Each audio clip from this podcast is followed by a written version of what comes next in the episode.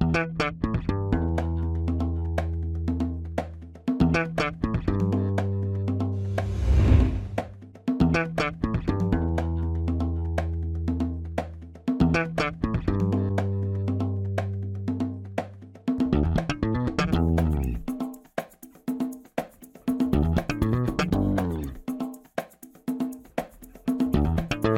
Este é o Tapa da Mão Invisível, podcast destinado àqueles que querem ouvir ideias que abalam sociedades e não são ditas na mídia tradicional. Bem-vindo, Paulo Fux. Tudo certo, Júlio? Tudo certo. Hoje eu falei a minha frase inicial, a nossa frase inicial, né? Porque o podcast é nosso, né?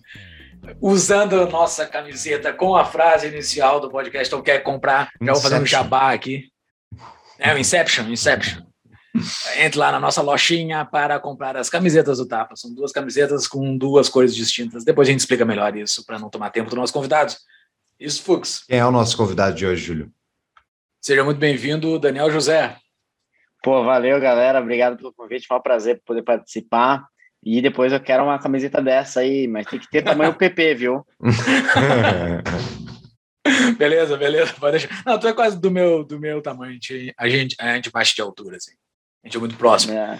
Uh, cara, e a Amy ficou, ficou, ficou bem bacana. o cara, antes de entrar para, as, para, as, para a nossa conversa, vamos só dar uns recadinhos únicos iniciais aqui.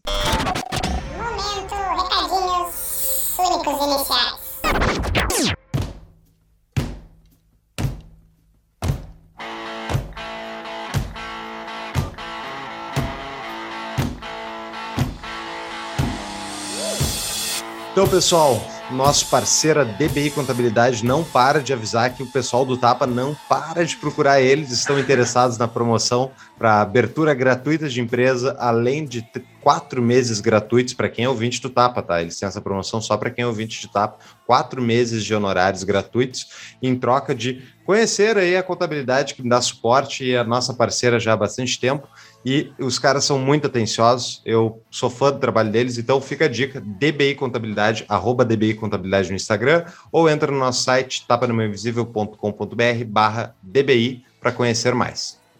Tem um viés de confirmação aqui, mas pelo menos todos os feedbacks que a gente recebeu deles veio com feedback excelente. Assim, todos os nossos apoiadores que entraram em contato com eles falaram que foi um excelente atendimento. Então procurem eles, a DBI, DBI eh, Contabilidade no Instagram. É isso aí.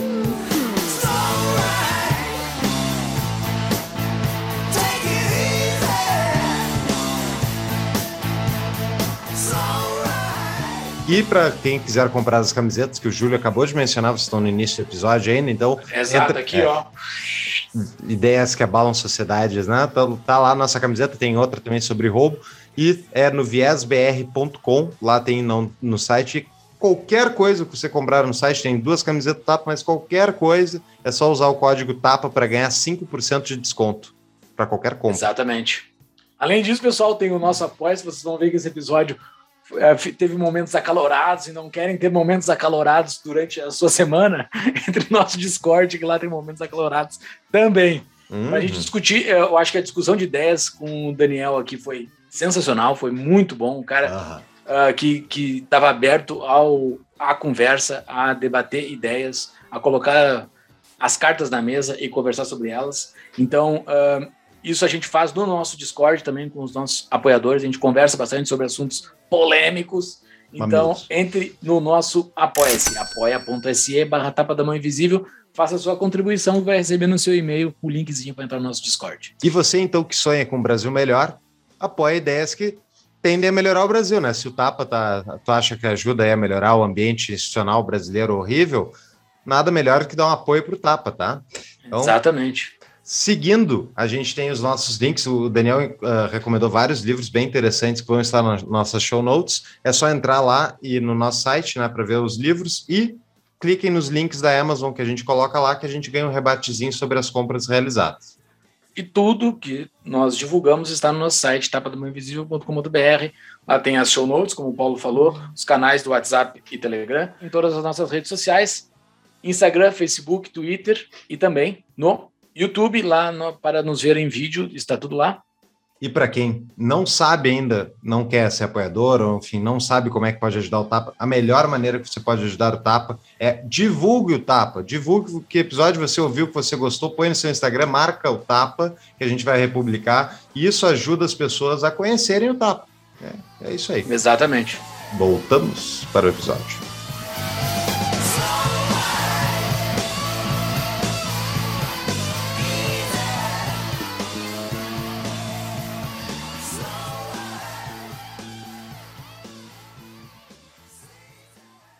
Fux, eu vou apresentar primeiro o nosso, o nosso convidado, isso? Importante, importante. Vamos lá. Quem é o Daniel José? Daniel José é o filho mais novo de 11 irmãos de uma família simples no interior de São Paulo e encontrou na educação a oportunidade que precisava para se desenvolver. Com uma bolsa de estudos na Fundação Estudar, se formou economista pelo INSPER e mestre em Relações Internacionais pela Universidade de Yale. Trabalhou no mercado financeiro, no banco de investimentos JP Morgan e no fundo de investimentos Velt Partners. Velt? Se lê Velt? Na época se chamava M Square, se mudou de nome, né, mais recentemente para Velt Partners. É um okay. excelente fundo de investimentos aí para quem gosta bastante de fundos fundamentalistas, assim, né, de longo prazo. Legal. Em 2011 trabalhou na Jordânia como voluntário com refugiados de guerra Iraque, do Iraque e da Síria. Foi consultor em educação pública e cofundador do Renova Brasil, Renova BR. Em 2018, se candidatou pela primeira vez a deputado estadual em São Paulo pelo Partido Novo, obtendo 183 mil votos, sendo o sexto mais votado do Estado. Hoje é vice-presidente da Comissão de Educação e Cultura e membro do Conselho Consultivo da Universidade de São Paulo, a USP. Mais uma vez, seja muito bem-vindo, Daniel. Que baita currículo, hein, Fux? Que carteiraço. Não, valeu. O problema é que é aquela coisa assim, quando eu trabalhava no mercado financeiro, né, a gente sempre recebia muito currículo bom, assim, né, tal. Aí a gente entrevistava o pessoal, a gente falava, pô, pena que junto com o currículo vem uma pessoa, né? Aí é, é, você ter um currículo bom não garante nada, né? Sobretudo na política, né? No final de contas, cara, tem tanta gente com currículos excelente assim na política e você vê assim, tá na, nas páginas aí dos jornais aí pelos motivos mais tristes que podem ter, né? Então, é, isso é, é, importante ter preparo, né? Mas isso não é nem, nem de perto, assim, um, enfim, o, tudo, assim, né? Tem, tem outras coisas também que complementam, que são bem importantes, mas legal, mas é bom ter feito bastante coisa, ter tido bastante referência, acho que foi importante também meu dia a dia na, na Assembleia, né? Pois é, eu quero, eu quero entender melhor a tua história, a tua história de origem, porque é uma, é uma história diferenciada, assim, então conta um pouquinho como é que tu, enfim, como é que foi a tua, a tua trajetória, a tua infância e tal, e como é que tu chegou onde é que tu está agora, por favor. Não, legal. Eu acho que assim, a minha origem é zero diferenciada, é tipicamente brasileira, mas obviamente o Brasil é um país com oportunidades muito limitadas, então você sair de, um, de uma origem tipicamente brasileira e conseguir fazer coisas bacanas, né? Trabalhar no Oriente Médio, no mercado financeiro, um milhão de coisas, assim, eu acho que são é meio fora da curva, assim, é meio é, uma ah, no final de contas, poucas pessoas conseguem é, buscar tantas oportunidades vindo de uma origem tipicamente brasileira. Mas a minha trajetória, enfim, eu sou de Bragança Paulista, né, como, como o Júlio falou, é, inclusive torcedor para o Red Bull Bragantino, grande clube né, que está despontando o Campeonato Brasileiro, que representa tudo aquilo que eu acredito. É um clube empresa, com gestão profissional, investimento privado. É um clube que todo mundo que é filiado ao novo deveria torcer, pelo menos aquele time secundário. então, aquele, aquele plano B, sabe? Sempre, sempre tem aquele time que você fala, pô, eu não torço para ele, mas eu tenho, sabe, um carinho especial, tal, deveria ser o Bragantino aí para todos os filiados do novo. Então, e todos os liberais do Brasil, no final de contas, né? Mas, enfim, é, tem laranja no, no, uniforme? Deve ter, né? Deve ter alguns é, partezinhas laranja. Tem, tem uns tracinhos ali. e, tá na Série A? E, porra, meu. Aí eu não é acompanho nada de já. futebol. O Fux é zero ganhamos, futebol. Zero, ganhamos zero. do Inter, ganhamos do Grêmio, é. ganhamos de, do Flamengo em Maracanã. Campeão gaúcho, praticamente, então, já. Pô, é, legal, legal. É, não, a gente está em, acho que em quinto, quarto ou quinto lugar no Campeonato Brasileiro. Tem que Pô, ver a tabela atualizada. E agora na semifinal da, da Sul-Americana. Então, assim, é um time que, obviamente, é um time pequeno tal, mas você vê que o trabalho profissional né? Um trabalho sem aquela, aquela todas aquelas referências políticas, aquela monte de coisa assim desorganizada do futebol brasileiro, né? Quando faz um negócio, um troço organizado, bem feito, dá resultado. E eu conheci, conheço bem assim o, o, clube, conheço várias pessoas que trabalham, e assim, é uma equipe pequena, são, sei lá, 60, 70 pessoas contando com os atletas, entendeu? Então, assim, é um time pequeno e eles. Só que a gente muito boa junto com um sistema de trabalho que funciona, uma cultura boa, e tudo muito assim, baseado em dados, né? Tudo muito. É, enfim, muito bem feito, né? Aquela coisa meio moneyball, assim, é bem profissional, é. Sim, legal. E, mas enfim, eu tudo isso para falar que eu sou de Bragança. e meu pai tem uma história de vida assim, teve uma história de vida incrível. Eu perdi ele recentemente, né? Faz duas semanas. Pô, meus e, é, pô, obrigado. Mas ele estava quase fazendo 98 anos de idade, então ele teve uma vida longa, muito bem vivida, assim, sabe, muito bonita. Uhum. E ele desde jovem queria ser padre, né? Então ele morou, estudou no seminário por muitos anos, né? Uhum. Aí ele viu que não era a vocação dele, saiu do seminário e teve 11 filhos, né? Então... Levou ao pé da letra, né? Uns trechos da Bíblia lá, que é para multiplicar, né? Tal. E... e... Mas é uma pessoa que teve valores incríveis, assim, e que me deu referências, assim, que eu levo comigo hoje e para sempre, né? Então, que eu levo comigo, inclusive, no dia a dia, na Assembleia, na política tal, que é, pô, você fazer tudo do jeito certo, sem buscar atalho, você ser transparente, ser responsável, né? Então, se você errou, acertou, você ter responsabilidade por aquilo que você faz. E também uma coisa que eu acho que todo mundo que está na política deveria ter, que é servir as outras pessoas, né? Esse pensamento de serviço, né? Você, quem está na política é para servir, né? Se não, se não tiver esse senso de serviço, é melhor estar tá longe da política, tal.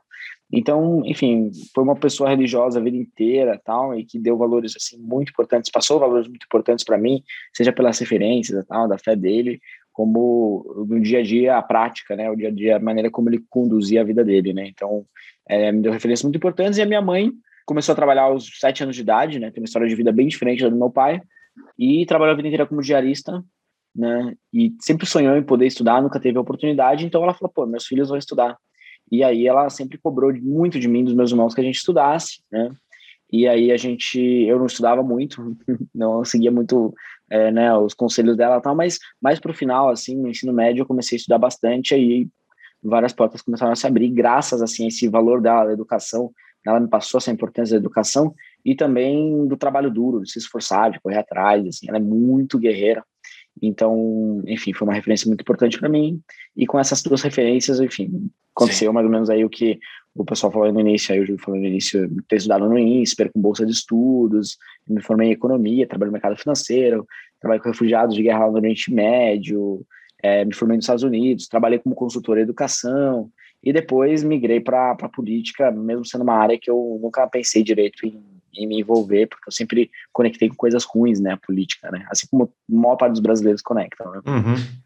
A gente quer falar bastante sobre política contigo, mas antes disso, né, uh, eu é. conheço o teu irmão gêmeo há 15 anos, um cara que é meu amigão, assim, um cara brother, uma das, uma, o, quando eu casei em 2015, foi um, meu Deus do céu, quando eu casei em 2013, olha, não sei a data que eu casei. Ah, olha lá, Se a Paty está ouvindo, né, ela tá de olho. É. Quando eu casei em 2013, um casamentinho pequeno, foi um dos poucos convidados. É um cara que eu tenho um carinho muito grande, teu irmão. É teu irmão gêmeo, né? Embora irmão não tenha nada a ver contigo. Nada a ver, meu irmão tem 1,80m, eu tenho 1,60m, ele é barbudo, careca, ele é quieto, eu falo demais, assim, eu não paro de falar, então é bem diferente. Mas, enfim, a gente ele é uma pessoa... pô, nasceu junto, a gente se É, e pelo, e pelo que tu falou, assim, eu consigo ver nele, assim, o que tu falou, porque é verdade, assim, muita verdade, não é da boca para fora, porque ele é um cara muito, muito do bem, assim, uma pessoa com, uma, com, com valores muito, muito arraigados. Por isso, a gente se deu muito bem sempre é. desde o início, a gente tem essa amizade há, há, há muito tempo. E daí, lá quando eu comecei uh, a entender as ideias da liberdade, eu já era amigo do teu irmão há muito tempo, Uh, e daí começa a entender essa liberdade, começa a publicar e papapá, e daí eu comecei a coletar assinaturas para o Novo, que foi onde eu conheci o Fux, e, e, o, e numa dessas o Gabriel me manda uma, uma, uma, uma mensagem. Ô, Júlio, acho que meu irmão vai entrar nisso aí também, não sei o quê. bah, que legal. Nessa roubada aí, né? que sensacional, cara. Eu fiquei super feliz, assim, a gente, é. a gente conversa bastante. E daí eu fiquei muito feliz. Como é que foi a tua entrada, assim, para esse mundo da política e, e, e principalmente para as ideias da liberdade? tu já conhecia antes de entrar para o Novo? Dentro dessa tua trajetória acadêmica, empresarial, tu via uh, ideias de liberdade, né? tu aprendeu em Yale, por exemplo, se fala disso em Yale, o que, como é que foi a tua trajetória? Então, é, pô, isso é muito interessante, porque a gente não tem de uma maneira clara, assim, uma maneira, assim, pelo menos em boa parte das universidades no Brasil, das Explícita. escolas tal, explícita. Então, assim, eu era um liberal sem saber, era uma coisa muito louca, porque eu me formei em economia no INSPER, e eu estudei, poxa, é, microeconomia, microeconomia avançada, macro, macro internacional, econometria, econometria avançada. Então, assim, todas as bases né, da economia, da vertente mais ortodoxa, assim, que busca as evidências, escola de Chicago, foi a minha formação. Eu tive uma formação da escola de Chicago, de economia da escola de Chicago, né? Então, que é uma formação liberal, né? Mas que olha muito as evidências, então tem muito estudo sobre a realidade, sobre, enfim, a economia da saúde, economia da educação, economia de várias áreas, e sempre com experimentos, com RCTs, né, que é Randomized Control Trials, que, é, ou Diff, que são várias metodologias para avaliar impacto de política pública. A gente sempre estudou muito isso, assim, né, então, na faculdade. Então, assim, eu acabei me formando sabendo boa parte dos diagnósticos do que o Brasil precisa para mudar, é, boa parte da, enfim, do, das políticas econômicas que funcionam, que não funciona e tal. E no final de contas a gente sabe, né? Aquilo que a gente defende, né, como política econômica, são, são é, no final de contas, políticas liberais e que é o que funciona, né? No final de contas, se você vê os países desenvolvidos, né?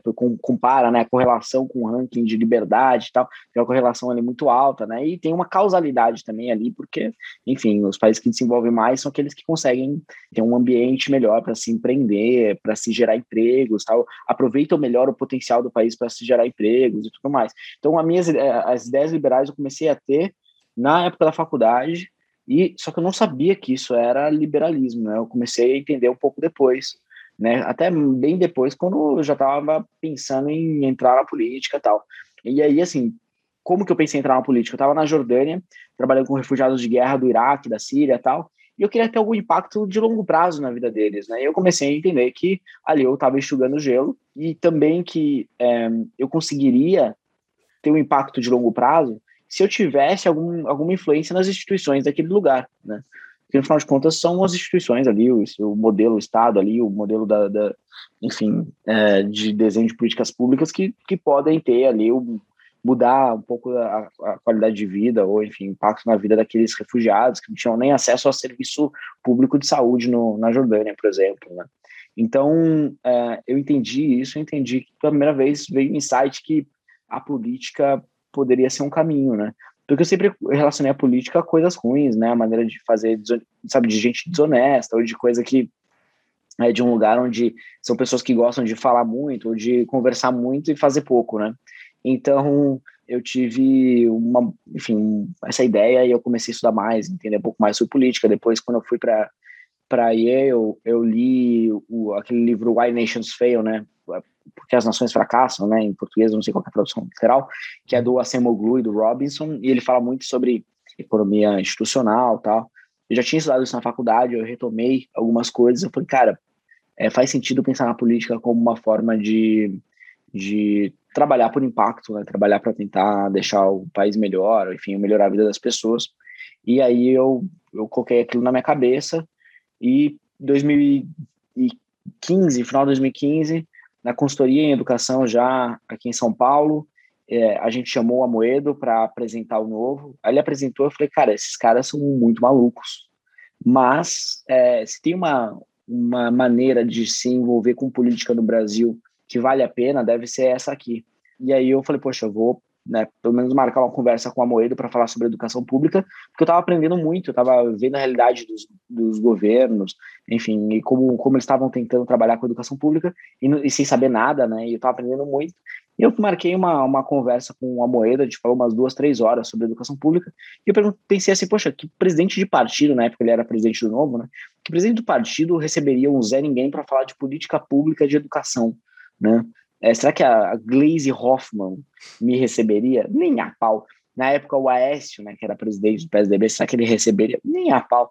Então, comecei a falar, não, aqui tem um, tem um negócio diferente, tem um plano de país, tem uma ideia de tentar mudar as coisas mesmo, não só um plano de poder e tal. E aí eu me filiei no começo de 2016, fevereiro, eu acho. E me envolvi até tomar a decisão de me candidatar em 2018. Vamos falar do nosso apoiador, Cunha Mantovani Advogados. A CMA é um escritório de advocacia totalmente online que atende empreendedores, empresas digitais e startups em todo o Brasil. O CMA fornece assessoria jurídica especializada focada em investimento de startups, direito digital, proteção de dados e propriedade intelectual. Para conhecer o, o trabalho deles e entenderem o que mais eles estão fazendo, entre em tavadamainvisível.com.br barra CMA de Cunha Mantovani Advogados. Deixa eu só, antes da gente entrar na parte do aspecto político, eu queria só entender melhor a tua ida para trabalhar nesse campo de refugiados, o que, que te motivou, quanto tempo tu ficou lá, como é que foi essa experiência, porque isso é uma coisa, pô, diferente a FU, e, bom, enfim, tu viu a realidade, uma realidade que a gente só vê no Twitter, né? Então, como é que foi é. isso? Né? ah, então foi uma experiência de vida incrível, assim, para mim. Dá para falar horas sobre isso. Quanto tempo tu ficou lá? É, eu fiquei quase um ano. Eu gastei boa parte do meu ano em 2011, né? Na Jordânia. E foi, coincidentemente, o, quando começou a Primavera Árabe, né? Então eu vi, no ano que eu estava lá, eu vi o governo da Jordânia cair três vezes, né? O rei trocando o governo três vezes e algumas manifestações, e eu tentei ir para a Síria até acompanhar lá as manifestações lá. Aí eu fui interrogado pelo exército ali da Síria na fronteira por mais de 10 horas, um negócio horroroso. E aí eles me deixaram entrar, tal, não deu certo, mas enfim, eu consegui conhecer boa parte da região, tal, dos países ali na região, Israel, Palestina, Líbano, Egito, tal. Então, assim, foi uma experiência muito incrível para mim, que me fez entender. Ali foi onde eu entendi, de fato, a importância da liberdade. Porque a gente, na faculdade, já tinha lido alguns autores liberais e tudo mais, mas sem ter essa, essa clareza, né, como eu, como eu falei. Mas ali, ali eu entendi o valor da liberdade da mesma maneira como alguém que está doente entende o valor da saúde, sabe? Porque, assim, eu ia de um lugar para o outro, eu falava com as pessoas e eu sentia que eu não tinha liberdade de ir para alguns lugares, ou que as pessoas sabiam para onde eu ia. Uma vez eu fui cortar cabelo, aí o cara falou: Ah, como é que foi lá o final de semana lá em Israel? E eu não falei para ninguém que eu ia para Israel, assim, ninguém me viu indo para Israel. Mas as pessoas falam umas com as outras, elas passam informação uma para as outras, então fica um ambiente completamente controlado, né? Tem foto do rei em tudo quanto é canto. Então, assim, você pergunta para as pessoas: o que você acha do rei? Isso já é ofensivo, né? Então eu falo, nossa, é. como você está perguntando sobre o rei? Eu amo o rei. Hum. Aí assim, mas por quê? Aí eles ficam mais ofendidos ainda e não sabem responder. Então, assim, é um negócio assim, muito interessante que é, a, você não pode perguntar certas coisas, não pode falar sobre certos assuntos, e até dentro das famílias as pessoas evitam falar de política, de sobre o rei, sobre a família real lá da Jordânia e tal. Isso que a Jordânia é um país muito mais ocidentalizado do que diversos outros países do Oriente Médio. Então, assim, e eu e eu convivi e trabalhei em alguns campos de refugiado e com refugiados que moravam na capital em Amman, em outras cidades. Eu trabalhei muito em uma cidade chamada Zarqal, que é uma cidade que veio aquele, não sei se vocês lembram, aquele Al-Zarqawi, que era o número dois da Al-Qaeda. Al-Zarqawi é o cara que, que vem de Zarqa, dessa cidade, né? Uhum. É tipo um Porto Alegrense, sei lá, uhum. para é, basicamente o nome Sim. dele, o apelido dele era esse, né? Para quem é de Porto Alegre, ou Bragantino, para quem é de Bragança e tal, né? E aí, o, é, enfim, e depois teve uma presença muito grande do Estado Islâmico. Então, eu, eu, trabalhei bastante ali, trabalhei em alguns campos de refugiados na fronteira, em Mafraq, na fronteira com, com a Síria. É, trabalhei com refugiados na, iraquianos mais na capital, em alguns outros lugares também. E, e convivi com eles e vi, assim, várias histórias de vida, assim, que são troços impressionantes. Aqueles vídeos que a gente vê agora, assim, do pessoal jogando ali as crianças ali para o exército britânico tal lá no, no Afeganistão é completamente compreensível porque eu conheci muitas famílias iraquianas que falavam assim olha meu filho foi devolvido para mim em pedaços numa caixa de sapatos assim bebê entendeu? Meu então assim é um, é um negócio assim você ouve eu conversei com pessoas que foram torturadas de diversas formas assim tem aquele filme aquele aquele filme American Sniper que mostra é, o pessoal torturando com furadeira, assim, no quadril. Eu conheci gente que foi torturada assim, andava, sabe, não conseguia andar direito, andava tudo torto tal. É, eu conheci gente torturada com arma biológica, que a cabeça da pessoa era três vezes maior que uma cabeça normal. Então, assim, aquilo te choca e você conversar com essa pessoa e você tentar ver ali um ser humano e tentar ter empatia é um negócio muito difícil. Porque fala assim, como é que é estar no lugar dele? Eu não tenho a mínima ideia mínima ideia. Então, assim, eram, eram muitas histórias, assim, de gente que perdeu tudo, gente, assim, com PHD, cientista, mas estava ali, sabe, fazendo bico, limpando a rua, sei lá, entendeu? Então, assim, é, é muito, são muitas histórias, é um aprendizado para mim de vida muito grande. Eu consegui fazer quase zero impacto na vida dessas pessoas. No final de contas, eu aprendi muito mais do que eu ajudei, né? Eu tentei ajudar o máximo possível, mas é realmente frustrante porque você não tem tantas condições de ajudar, né? Mas eu aprendi muito, eu acho que foi uma experiência que eu que eu, assim, ampliou muito a minha visão das coisas e, e são experiências que a gente, nós, que nós como brasileiros, assim, não vamos viver, tomara, né? A gente tá muito longe disso, né? Legal. Muito boa, muito boa a tua história aí, mas é realmente uma, é uma coisa muito distante do Brasil e do brasileiro médio. E o que, que te motivou a ir lá? Então, eu queria é, assim, eu sempre busquei uma forma de fazer com que o meu trabalho tivesse impacto na vida das pessoas, né? Quando eu trabalhei, eu trabalhei um tempo no mercado financeiro, né? Não por esse motivo, obviamente, mas por querer aprender muita coisa de maneira rápida, né? No mercado financeiro você ganha muita responsabilidade em pouco tempo, você tem muito aprendizado, assim, de uma maneira muito acelerada e eu gosto disso, de aprender muito rápido, assim, e aprender muita coisa e me desafiar ao máximo, um ambiente intenso e tal. Mas em determinado momento ali eu vi também, né, que, enfim, eu queria ter impacto e eu queria testar alguma coisa. Eu, tinha recém, eu era recém-formado, assim, né? Então meu custo de oportunidade era baixo. Né? Se eu tomasse uma decisão muito ruim, o impacto era muito menor do que se eu tivesse tomado uma decisão muito ruim aos 30 anos, né? Então eu falei, poxa, eu vou tentar testar coisas diferentes. Eu tentei é, em alguns programas de voluntariado, de, de diversas organizações, então na África, no Oriente Médio e tal e acabou pintando essa oportunidade de trabalhar numa ONG que era parceira da ONU lá na Jordânia. E eu falei, ah, vamos lá, meu, bora. E, enfim, eu queria me testar, testar, entender um pouco mais desse, desse mundo de organismos multilaterais, que é um troço extremamente ineficiente. É muito frustrante, que realmente essa capacidade de impacto, assim, de uma ONU da vida, de uma... até, assim, de outras multilaterais, assim, é muito baixo. Porque realmente depende da, da de, da, da sua influência nas instituições daquele lugar, né? Sim. É, e isso é uma chave, assim, crucial para você ter impacto. Então, mas eu, eu quis testar e foi uma experiência que eu gostei muito, assim, é, que, me, que me fez amadurecer bastante, apesar, né, como eu disse, de poxa, aqui não dá para fazer impacto nenhum. Eu via gente que estava lá há 10 anos e falava assim, poxa, se eu fosse listar o impacto que eu tive nesses últimos 10 anos, eu não sei se eu vou conseguir falar em um minuto porque não teve muita coisa. Então eu falo, nossa, Sim. eu não quero isso para mim, então é difícil. Interessante, cara. Isso, isso, isso deve, deve ficar dentro de ti assim pro resto da vida, né? Provavelmente isso não vai sair mais. É, e vai abrir, impregnar as tuas tomadas de decisões futuras pro resto da vida, né? Sempre. Eu acho que tudo que a gente vive, tudo que a gente, por exemplo, ah, eu fiz intercâmbio na Suíça por um ano num programa de intercâmbio do movimento religioso que eu, que eu participava, até participo de vez O Gabriel foi, né? É, é Gabriel também foi. Eu fui um ano depois, ele foi logo depois de mim. Fiz o mestrado nos Estados Unidos, pô, tive aula com Henry Kissinger, tive aula com o ex-presidente do México, com o Ernesto Zedillo. Eu, depois da aula eu ia conversando com ele pro escritório dele, ficava fazendo pergunta e tal, é, perguntando como é que foi, a trajetória dele e tal. Então, assim, cada, cada uma dessas coisas, assim, vão, vão te dando referências e vão fazendo... E eu acho que é muito importante quem entra na política ter uma quilometragem grande. Não precisa ser alguém que já está há muitos anos assim trabalhando e tal, mas precisa ter muita bagagem, porque a política te desorienta muito, né? Se você não tem valores sólidos, se você não tem uma, uma, uma bagagem suficientemente grande, você não consegue, sabe, se orientar bem, assim, né? Sim.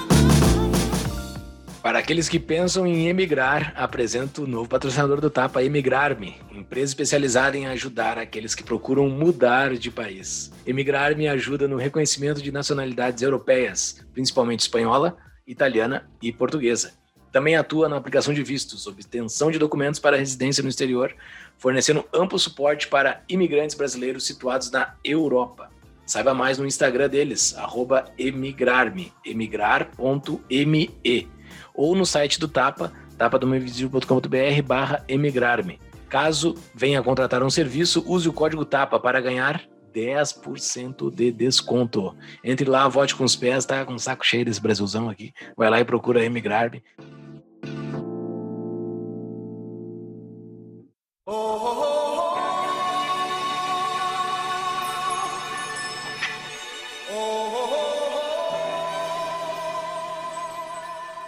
Ainda bem que tu já me deu o gancho aqui, que era exatamente para esse lado que eu queria Essa... Agora vamos pra treta, né? Valeu. Agora é a hora que todo mundo Não, vai não, não, treta não. Peraí. Vamos lá, vamos, vamos conversar. Essa semana eu estava folheando um livro aqui que é meio que. Eu sempre consulto ele para alguma coisa quando eu quero ver, que é o livro Ciência da Política do Adriano Janturco. Quando algum termo, alguma coisa, eu sempre busco nele assim. Eu queria me relembrar o termo dele para definição de política. Uma outra coisa que eu estava fazendo e agora eu me lembrei que tu, na tua resposta primeira do Fux que tu deu, fora desse assunto da Jordânia, antes lá, tu falou que política, na tua opinião, seria para servir, né? Uma das definições que o Adriano Janturco coloca nesse livro é que política é poder, simplesmente poder. Não, não há mais nada em torno de política a não ser poder. Tu não acha que o servir acaba sendo somente uma desculpinha para o cara tomar o poder? Embora muita tenha gente, sim. pessoas. Embora, embora. Tá, vai lá, responde depois. Não, não, já assim, para muita gente sim, para a maioria das pessoas sim. Tem um livro muito bom do, de um professor que eu que até tive a oportunidade de conhecer lá em Yale, né? É o professor de Harvard, que chama Michael Ignatieff. E aí ele tem um livro que eu eu não sei nem se tem versão em português, mas que, que é muito bom, que chama Fire and Ashes, né? Então é fogo e cinzas. É, sucesso e fracasso na política, Success and Failure in Politics. E ele conta a experiência dele de tentar se tornar o primeiro-ministro do Canadá. Né, ele era do Partido Liberal Canadá, tal, tal, tal, né, na concepção deles, né, de, de liberals, né. E logo depois dele, até o sucessor dele foi o Trudeau, que é o atual primeiro-ministro, tal.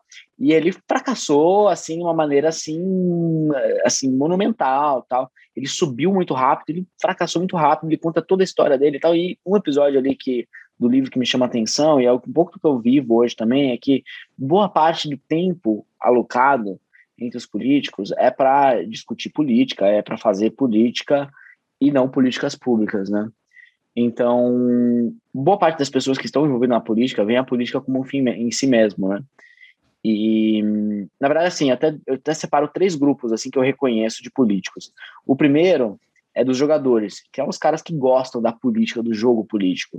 O cara que, pô, Do quer saber quem tá... do jogo do poder. É, quem tá brigado com quem, quem que tá aliado com quem, quem que vai disputar qual eleição para quê e tal, essas coisas. E por volta aí de 15% dos políticos são assim, gostam disso mesmo. Aí tem um grupo bastante grande aí, de uns 75% dos políticos, que eu, que eu assim, identifiquei e tal, que eu chamo de aproveitadores, que é a galera que basicamente usa a estrutura que tem da política as oportunidades, né, as influências que tem, o poder que tem, para extrair algo para eles mesmos, né? Então, para eles, assim, não importa tanto assim, o jogo político, quem tá brigado com quem, quem tá aliado com quem e tudo mais. Mas o que importa é que com a estrutura que ele tem, com aquilo que ele tem, ele consegue tirar algo para ele. Então, rachadinha, desvio de emenda parlamentar, enfim, fazer algum tipo de pressão para alguma empresa, para algum setor, eh, ganhar dinheiro de lobby ilegal e tudo mais, né?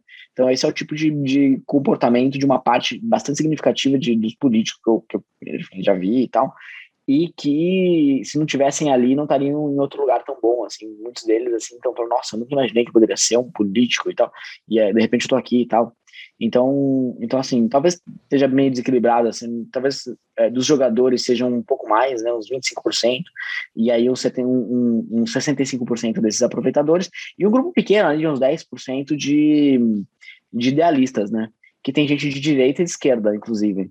E tem os idealistas de esquerda que se implementasse aquilo que defende, implode o país, né? Então, então assim, é um grupo muito pequeno de pessoas que... Quem que são os idealistas? São pessoas que veem a política como uma ferramenta para se atingir um fim. Né? Para mim, por exemplo, o indicador do meu mandato é o quanto que eu vou mexer no IDEB de São Paulo daqui a 10 anos, né? Quanto que eu vou mexer na, na taxa de aprendizagem dos alunos do estado de São Paulo daqui a 10 anos? Quanto que eu vou conseguir melhorar através do meu trabalho esses números, né? É, e, consequentemente, quanto que eu vou ampliar de oportunidades para os jovens paulistas daqui a 10 anos? E eu me oriento através desses indicadores. E não é fácil, porque é, você tem que passar uma, uma, uma, barreiras e barreiras e barreiras de gente que não tá nem aí, porque o, o jogador e o aproveitador, tanto faz o que acontece com a sociedade, se piora, melhora tal.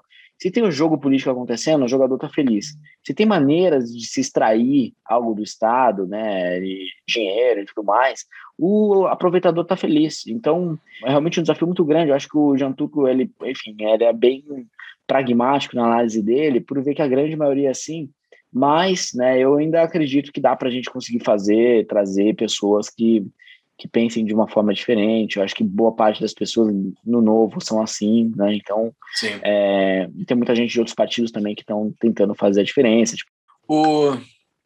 Vou ser chato. O... não é bala. o, o, o, es- mas o Estado não tem essa natureza de, de distribuir, de se apropriar das coisas dos outros e distribuir pra, para aqueles que estão lá dentro dele. Há espaço para alguém idealizador fazer algo dentro desse ente que, para mim, é naturalmente malvado, é naturalmente ruim. O Estado, tipo, por exemplo, tu falou que política é para servir. Eu sou católico também, eu entendo, eu, eu acredito que, que a liderança tem que servir, o líder tem que servir. Mas eu É. não acredito que o, o líder político sirva para servir. sirva para servir. Eu não, É eu não que depende da que- forma como a gente seleciona esses políticos, né? Também. Mas existe uma É. forma que um dia tu vai conseguir um político que sirva de verdade e não só se aproprie? Ah, acho que assim, Então, o depende o- muito do. que se apropria tem muito mais incentivos para chegar lá do que É, não se apropria. muito mais. Porque o idealista, ele, se ele não consegue ver impacto no trabalho dele, uma hora ele desanima e desiste. Então, por exemplo, eu tô com uma úlcera no estômago e, pô, é foda, entendeu? É, tipo, impacta a nossa saúde, impacta, assim, é realmente muito duro. É um ambiente muito, muito duro para quem quer fazer a diferença. Mas eu acho que se a gente desistir, aí realmente vai ser isso aí que você está falando, entendeu? Como já foi, e por muito tempo, entendeu?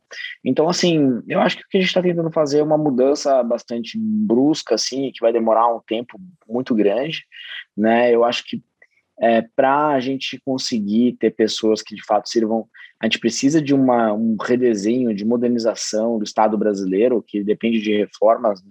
Então, por exemplo, uma coisa simples, assim, eu, eu, eu entendo essa sua visão, né, de Estado e tudo, né?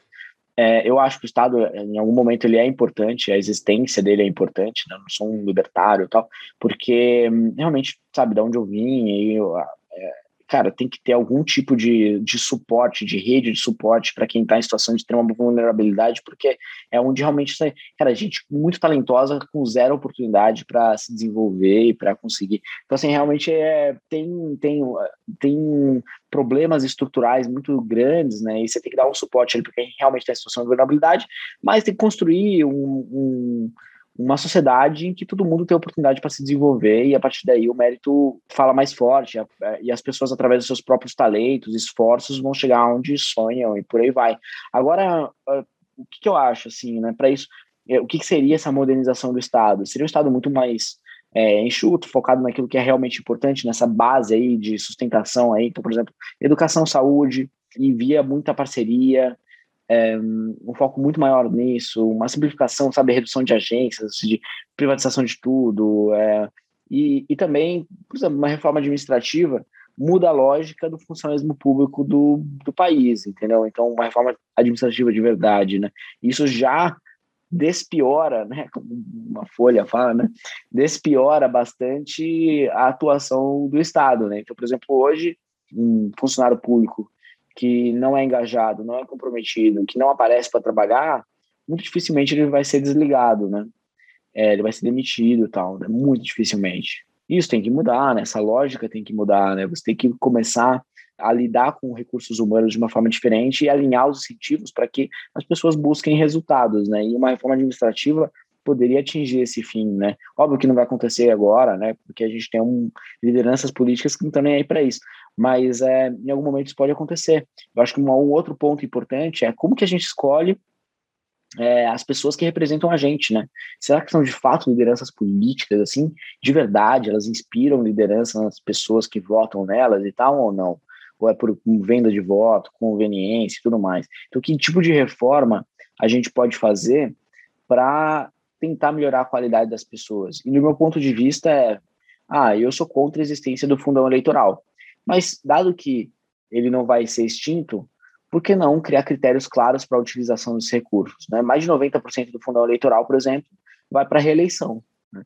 Então, se você estabelece uma regra, ó, todos os recursos alocados por cada um dos partidos para candidatos a deputado federal tem que ser igualmente distribuídos para todos os candidatos. Então, assim, isso, por exemplo, já diminui as desigualdades de competição, né, desse ambiente completamente não competitivo que é uma eleição uh, política, né? Então, enfim, a gente precisa de algumas mudanças de regras, de transparência dos partidos, de governança dos partidos, algumas mudanças de regras assim eleitorais muito simples e que podem mudar bastante é, o ambiente. Óbvio que quem vai fazer essas mudanças são as pessoas que vão ser prejudicadas, então a dificuldade de passá-las é muito maior. Mas também depende de uma evolução de estágio civilizatório, né? A gente é um país em que boa parte da população, é tipo, país pobre, né? E que boa parte da população, cara, trabalha muito, teve poucas oportunidades de estudo e é, nos finais de semana também tá trabalhando, então não descansa nunca. Tá fazendo bico aqui, tá limpando a casa, tá consertando alguma coisa em casa, tá, assim, não, não descansa, cara, não para. Então, assim, tá pensando só no, no imediato, no urgente, e não naquilo no longo prazo, não consegue pensar no longo prazo. Quem não pensa no longo prazo, sabe, vai ter os incentivos só para o dia seguinte. E a gente tem, enfim, ao longo do tempo, acho que isso vai mudando, vai evoluindo, com acesso à, forma, à informação também, enfim. Eu sou esperançoso, assim, eu acho que daqui a 30 anos a gente vai estar muito melhor do que a gente está hoje, vai ter evoluído muito mais, e a qualidade das nossas lideranças vai ser muito melhor. Mas daqui a 10 eu, eu já sou pessimista, então é um pouco, acho que vai piorar e depois melhorar. Não discordaria, talvez, de nada do que tu falou até agora. Uh, mesmo eu sou libertário, anarcapitalista, quero que o Estado imploda, eu odeio o Estado com toda a minha, minha, minha vontade, mas eu entendo que, tipo, existe uma, uma priorização sobre o que fazer, né? Por exemplo, eu sempre falei para os meus amigos liberais que falavam mal do Bolsa Família, eu, tipo, eu super entendo, eu acho errado dar dinheiro para as pessoas sem elas necessariamente trabalharem por aquilo, né? Mas é a última coisa que eu cortaria do orçamento. Não vou começar pelo Bolsa Família, eu começaria pelo Bolsa BNDES, eu começaria pela, é, eu começaria onde, aonde salário é dos juízes, salário dos juízes. Tem um, tem um dado muito interessante, inclusive, hum. é, Fux, que é o, acho que é um dado de um estudo do próprio do próprio Ministério da Economia de alguns anos atrás, que ainda era Ministério da Fazenda e tal que um terço da desigualdade do Brasil, desigualdade social aí que a turma da esquerda é, reclama bastante, que no final de contas é um sintoma, né? Não é um problema, né? O problema é a pobreza e tal, né? Mas um terço da desigualdade social no Brasil é gerada pelo Estado, é gerada pelo Estado por conta da do, da maneira do, do funcionalismo público, né? Das regras do funcionalismo público, por conta de regras absurdas, né? por exemplo, benefícios fiscais para grandes empresas, é, empréstimos subsidiados para grandes empresas, aí BNDES, que você falou, por conta, por exemplo, das, do ensino superior no Brasil, que é uma das coisas mais regressivas que existem. Né? O cara estuda escola particular para depois ir em faculdade pública para estudar com o recurso ali, que é todo pago pela base da pirâmide da população. Então, assim, toda, assim eu entendo porque tem um milhão de razões para se odiar o Estado. E eu também odeio essas coisas, a gente tem que mudar, entendeu? Agora, se a gente conseguir anular e mudar e despiorar essas coisas, né, eu acho que a gente avança bastante. Ah, mas, mas aí, os outros dois terços, um terço é causado pelo Estado, os outros dois terços é pelo governo. É. mas, mas, deixa eu voltar um ponto. Tá, isso então assim, uh, a gente nós concordamos, digamos, em várias coisas. Nós, e, e, eu até diria assim, as pessoas que querem mudar esse sistema num sentido de liberalizar ele de alguma maneira. Né? E daí pode-se entrar em discussão sobre o que é que está liberalizando, se, se determinada coisa é uma liberalização ou não, mas daí entra a realidade política, a realpolitik, e daí a dúvida é, não existe uma necessidade de um pragmatismo onde tu vai justamente elencar as prioridades e fazer acordo com aquelas pessoas que são necessárias para tu fazer a passar o negócio, e daí um exemplo prático disso, né? Quando eu vejo o posicionamento, o teu e de outras pessoas do Novo em relação ao governo Bolsonaro, eu também tenho inúmeras críticas, e a gente poderia também ficar aqui 300 horas, e obviamente tu fica bem à vontade de falar aquilo que tu acha que é, é as coisas piores, sim, o, que tu acha do Bolsonaro, mas, tipo, o governo Bolsonaro eu acho extremamente prejudicial, mas eu vejo que muitas das pessoas que estão apoiando o governo Bolsonaro, por variadas razões, são pessoas que querem um mesmo direcionamento de Brasil que nós três estamos aqui falando, de uma liberalização, Sim, de reformas. E daí, tipo, eu Sim. quando eu olho um posicionamento onde se, se tira, tipo, ah, se o cara apoia o Bolsonaro, ou enfim, se ele não é um. Pior, se ele não está nem se posicionando contrariamente ao Bolsonaro, ele é naturalmente bolsonarista e logo ele está jogando contra. É tipo, daí tu, se cria, a gente para de discutir aqui as coisas que a gente quer reformar o Brasil e a gente passa a discutir agora entre nós e surge de novo no ambiente, no nosso ambiente populista de sempre, cresce a aqueles que são anti-civilização.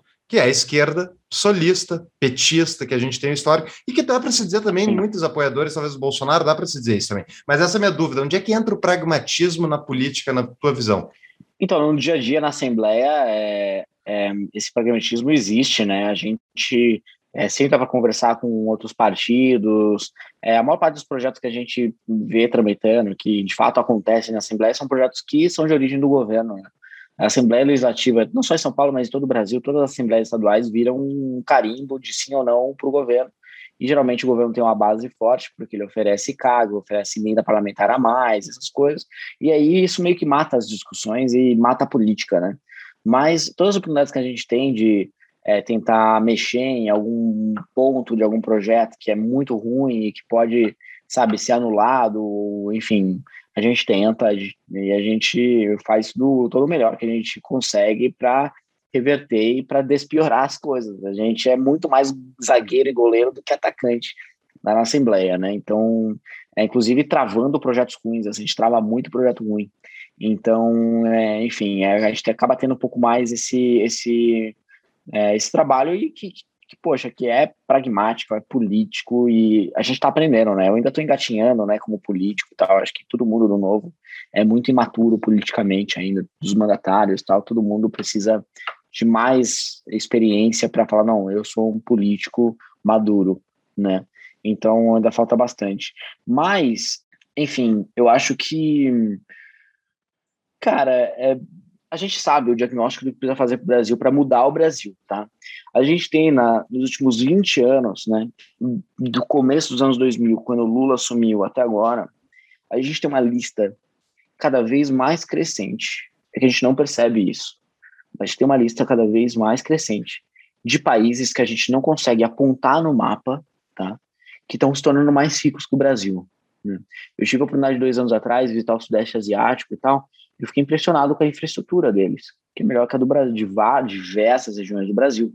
Então, por exemplo, um país como, sei lá, Tailândia, sabe, como Vietnã, você olhar e falar, não, pô, a infraestrutura de escoamento de produção, essa infraestrutura de deslocamento melhor que a do Brasil. Caraca, o que, sabe assim, eles, tipo, no começo da década de 90, o mundo inteiro patinava. Todo mundo, pô, hiperinflação para um, inflação para outro, é, pô, o governo ditatorial, né, um e outro também, não tinha democracia, não sei o que lá e tal, tal, tal. Ao longo dos, dos anos 90 e começo dos anos 2000, boa parte dos países começaram a entrar meio que nos trilhos, fazer aquilo que precisa fazer para se desenvolver. E o Brasil não, cara. O Brasil fez alguns avanços e tal, né, muito pontuais, mas fez muito menos em relação aos outros países. Então, por exemplo, quando você olha República Dominicana, Guiné Equatorial, Botsuana, sabe, uns países, porra, o Iraque tem renda per capita maior que o Brasil, sabe? Então, são países que ficaram nos últimos 20 anos mais ricos que o Brasil. Então, a ideia que o mundo tem, que a gente tem hoje do Brasil, é que o Brasil é um país de renda média, baixa, mas é um país em desenvolvimento. Se a gente continua do jeito que a gente está por mais 20 anos, né, por mais 10, 20 anos, a percepção do mundo vai mudar sobre o Brasil. O Brasil não vai ser mais isso, o Brasil vai ser um país pobre, tipo África subsaariana, entendeu? Isso está acontecendo. Porque tem uma lista, assim, eu até posso passar para vocês depois, enorme de países, assim, que você realmente não consegue apontar no mapa, assim, eu não consigo. Uhum. E que fala, caralho, essa porra desse país ficou mais rico que o Brasil, cara. Isso está acontecendo, a gente não está percebendo, porque a gente não sente isso. A gente está naquela área, naquela, naquela faixa de renda que a gente não sente isso. Uhum. Mas quem está lá embaixo sente muito, e quem empreende também começa a sentir muito. E quem Então, não se assim, conecta com o que está fora não consegue perceber o quão sua vida Não percebe, porque a, É porque isso, análise esse é o ponto. Tá todo mundo parado aqui. Tu não sabe o quanto tua vida poderia ser melhor. É, cara, assim, assim, tipo, eu tenho um irmão que mora em Berlim. Porra, outra história. Assim, em Berlim. Agora, se você morasse até em outro lugar. Cara, e outra, e a gente tá prestes a, um- a uma quebra de barreiras do mercado de trabalho absurda, porque no limite, hoje, no mundo, se você consegue trabalhar de casa, você consegue trabalhar em qualquer empresa do mundo, Uhum. entendeu?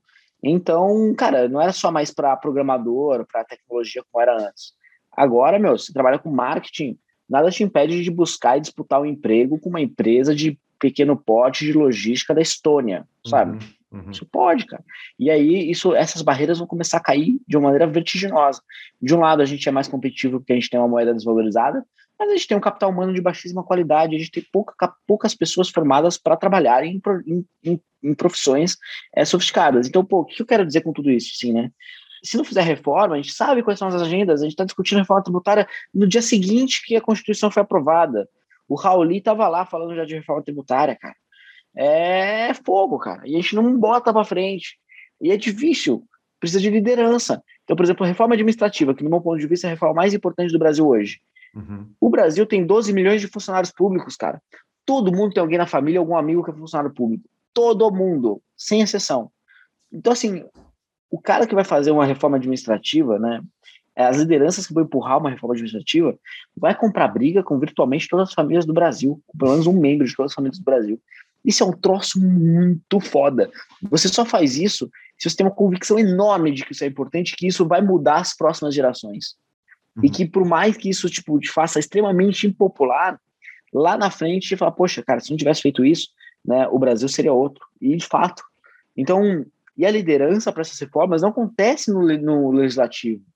Não, a, mudanças estruturais não são lideradas pelo legislativo, porque ali o custo é dividido entre todos e o benefício é, não existe. O benefício não é visto porque ninguém é protagonista. Então, assim, não existe benefício, só existe custo. Então, o legislativo nunca vai liderar uma reforma da eh, administrativa, por exemplo. A da Previdência foi liderada pela sociedade. Porque a sociedade falou assim: não, chega, as contas vão fechar, se não fechar, vai quebrar tudo, faz aí. Aí o, o legislativo foi lá e fez, mesmo com a ausência de liderança do executivo, uma, uma coisa muito pífia. O que, que seria o ideal? Assim? A gente tem um presidente, porque a liderança é do executivo, que vai em, ter, em rede nacional, em horário nobre, e fala assim: ó, olha só o negócio o negócio é o seguinte, pessoal, precisamos acabar com os privilégios do funcionalismo, não sei o que e tal. E isso e- precisa. E eu vou fazer isso, vou gastar capital político e eu conto com vocês, não sei o que e tal. Tem que fazer isso, tem que liderar, cara. Só que quando que o Bolsonaro vai fazer isso? Quando? O cara é corporativista a vida inteira, o cara votou contra Uhum. todas as reformas nos últimos 30 anos. O cara, assim, não tem como. Não tem como. E outra, só não vê quem não quer. Olha, saiu ontem, antes de ontem, a pesquisa da XP com um Estamos gravando no dia 19 de agosto. É, que, cara, tipo, só não vê quem não quer. O Bolsonaro tá trazendo o Lula de volta à presidência. Tá trazendo o Lula de volta à presidência. Tipo, todo, você vê no gráfico assim, ao longo do tempo, todo mundo que não sabe em quem votar ou não respondeu a pergunta, o gráfico caindo, caindo, caindo. To, assim, tem, tem quatro opções. Não sabe e não, não respondeu. Lula, Bolsonaro e outros candidatos. Quem não sabe, tal, tal, tal, tá lá, tipo, 40%, 50%, tá caindo vertiginosamente. Outros candidatos, antes era lá, não sei o que, 15%, tá caindo hoje, tá 6%, cara. E aí, é, Bolsonaro estagnado, 22, 25, 22, 21, tal, naquela basezinha, tal. E o Lula, meu, skyrocketing, assim, sabe, tipo, decolando, Pegando os indecisos. tomando, pegando todos os swing votes, assim, que é os indecisos. Sim. E segundo turno, abrindo a boca do jacaré. Tipo, o Bolsonaro caindo como intenção de voto para segundo turno contra o Lula e o Lula decolando, sabe? E o pior, o único cara que perde pro Lula no segundo turno é o Eduardo Leite, que é um dos caras que pessoa- o pessoal tá tentando apostar como terceira via. Então, assim, tá muito difícil, sabe? Ele vai trazer de volta. E diferente do, do Bolsonaro, né? Que tem um nível cognitivo, tem uns estudos de nível cognitivo, né? que vai de 0 a 7 e tal, então nível 6 é Steve Jobs, que é um cara, pô, genial tal, não sei o quê. As pessoas são, tipo, nível 2, a maior parte das pessoas são nível 2 mais, 2 médio tal. O Bolsonaro é um nível 2 baixo, um alto. Um cara realmente intelectualmente muito limitado. O cara é burro mesmo, assim, sabe? Você fala assim, olha só, Bolsonaro, coisas, ideias simples, ele não vai conseguir entender, não vai conseguir absorver as informações. É um cara muito limitado, burrão.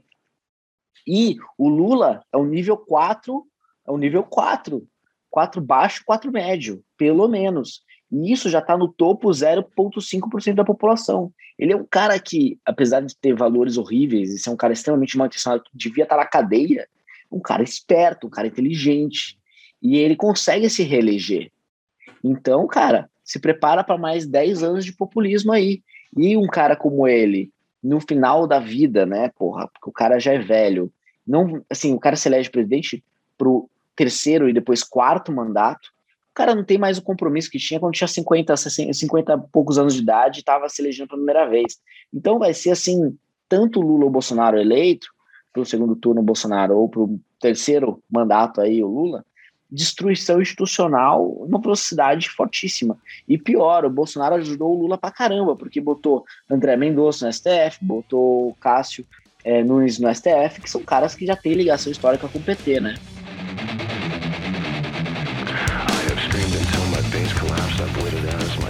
Em 2012, 13, quando eu conheci as ideias da liberdade, participei das assinaturas do Novo, como eu falei. Uma das coisas que o Novo me chamava a atenção era o, o trazer ideias para o debate, botar ideias dentro da população brasileira, como uma proposição. Vamos botar ideia, porque ideias é que, vai, é que vão fazer com que o voto surja depois. Entendeu? Primeiro tu bota ideia, primeiro tu bota uma, alguma solução para que aquilo seja, uh, seja um incentivo rentável para o, o, o mercado do voto, que é o político, ele busca voto, seja suficiente para que ele defenda aquilo, porque ele vai ganhar voto. Então, primeiro tem que mudar as ideias. O novo, para mim, era uma proposta muito forte disso. Daí a galera do novo participou do impeachment da Dilma, com uma proposta de ideias, porque existiam ideias, não era Dilma o problema, não era PT o problema, era ideias, era proposição de ideias. E eu vejo o novo hoje como o melhor projeto que tem no Brasil ainda. Assim, Sem dúvidas. sem dúvida, frase de Winston Churchill da Silva, como já falei nos outros episódios. é, é, o Partido Novo é o, é o pior partido de todos, exceto todos os demais, né? O, e é por aí mesmo. é, por aí mesmo. porque ele tem vários defeitos, tá? Vários Tem defeitos. vários defeitos. vários defeitos. Um desses defeitos que para mim emergiu demais nos últimos meses, assim, e tá me incomodando muito. Eu nunca fui filiado, eu coletei assinaturas, tenho vários amigos dentro do novo, ah, mas eu nunca fui filiado, nunca fui Uhum. da de algum quadro. Tem me incomodado muito essa coisa personalista do novo ultimamente contra o Sim. Bolsonaro, tá? Completamente personalista. Sim. Porque assim, eu, Sim. como um cara que gosta do novo, gosta do projeto, eu gostaria que o novo estivesse propondo projetos, foda ferre-se, entendeu? Eu não quero, Uhum, eu não quero que o novo proponha. Sabe, o Bolsonaro é um imbecil, um completo retardado, todo mundo sabe disso, isso está escancarado na cara de todo mundo que tem dois neurônios, consegue ver isso, sabe? Deveria estar tocando projetos e consolidando, aglutinando pessoas para tocar um negócio. Só que o novo Sim. virou sectário, ao meu ver.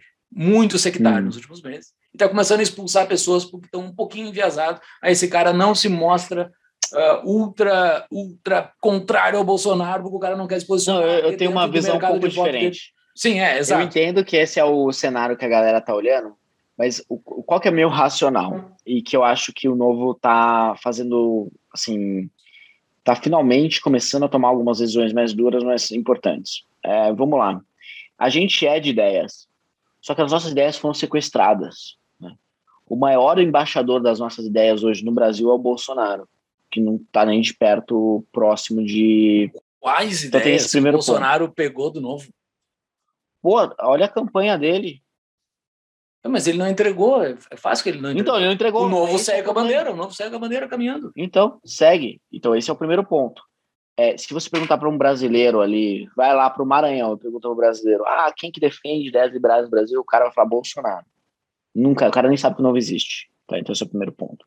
Segundo ponto é, a gente sempre é conhecido com base nos, nos posicionamentos ligados ao governo. Todo mundo sabia que o Novo era oposição ao PT, enfim, do governo Dilma e tal. Todo mundo sabia, sabe? Era um negócio muito simples.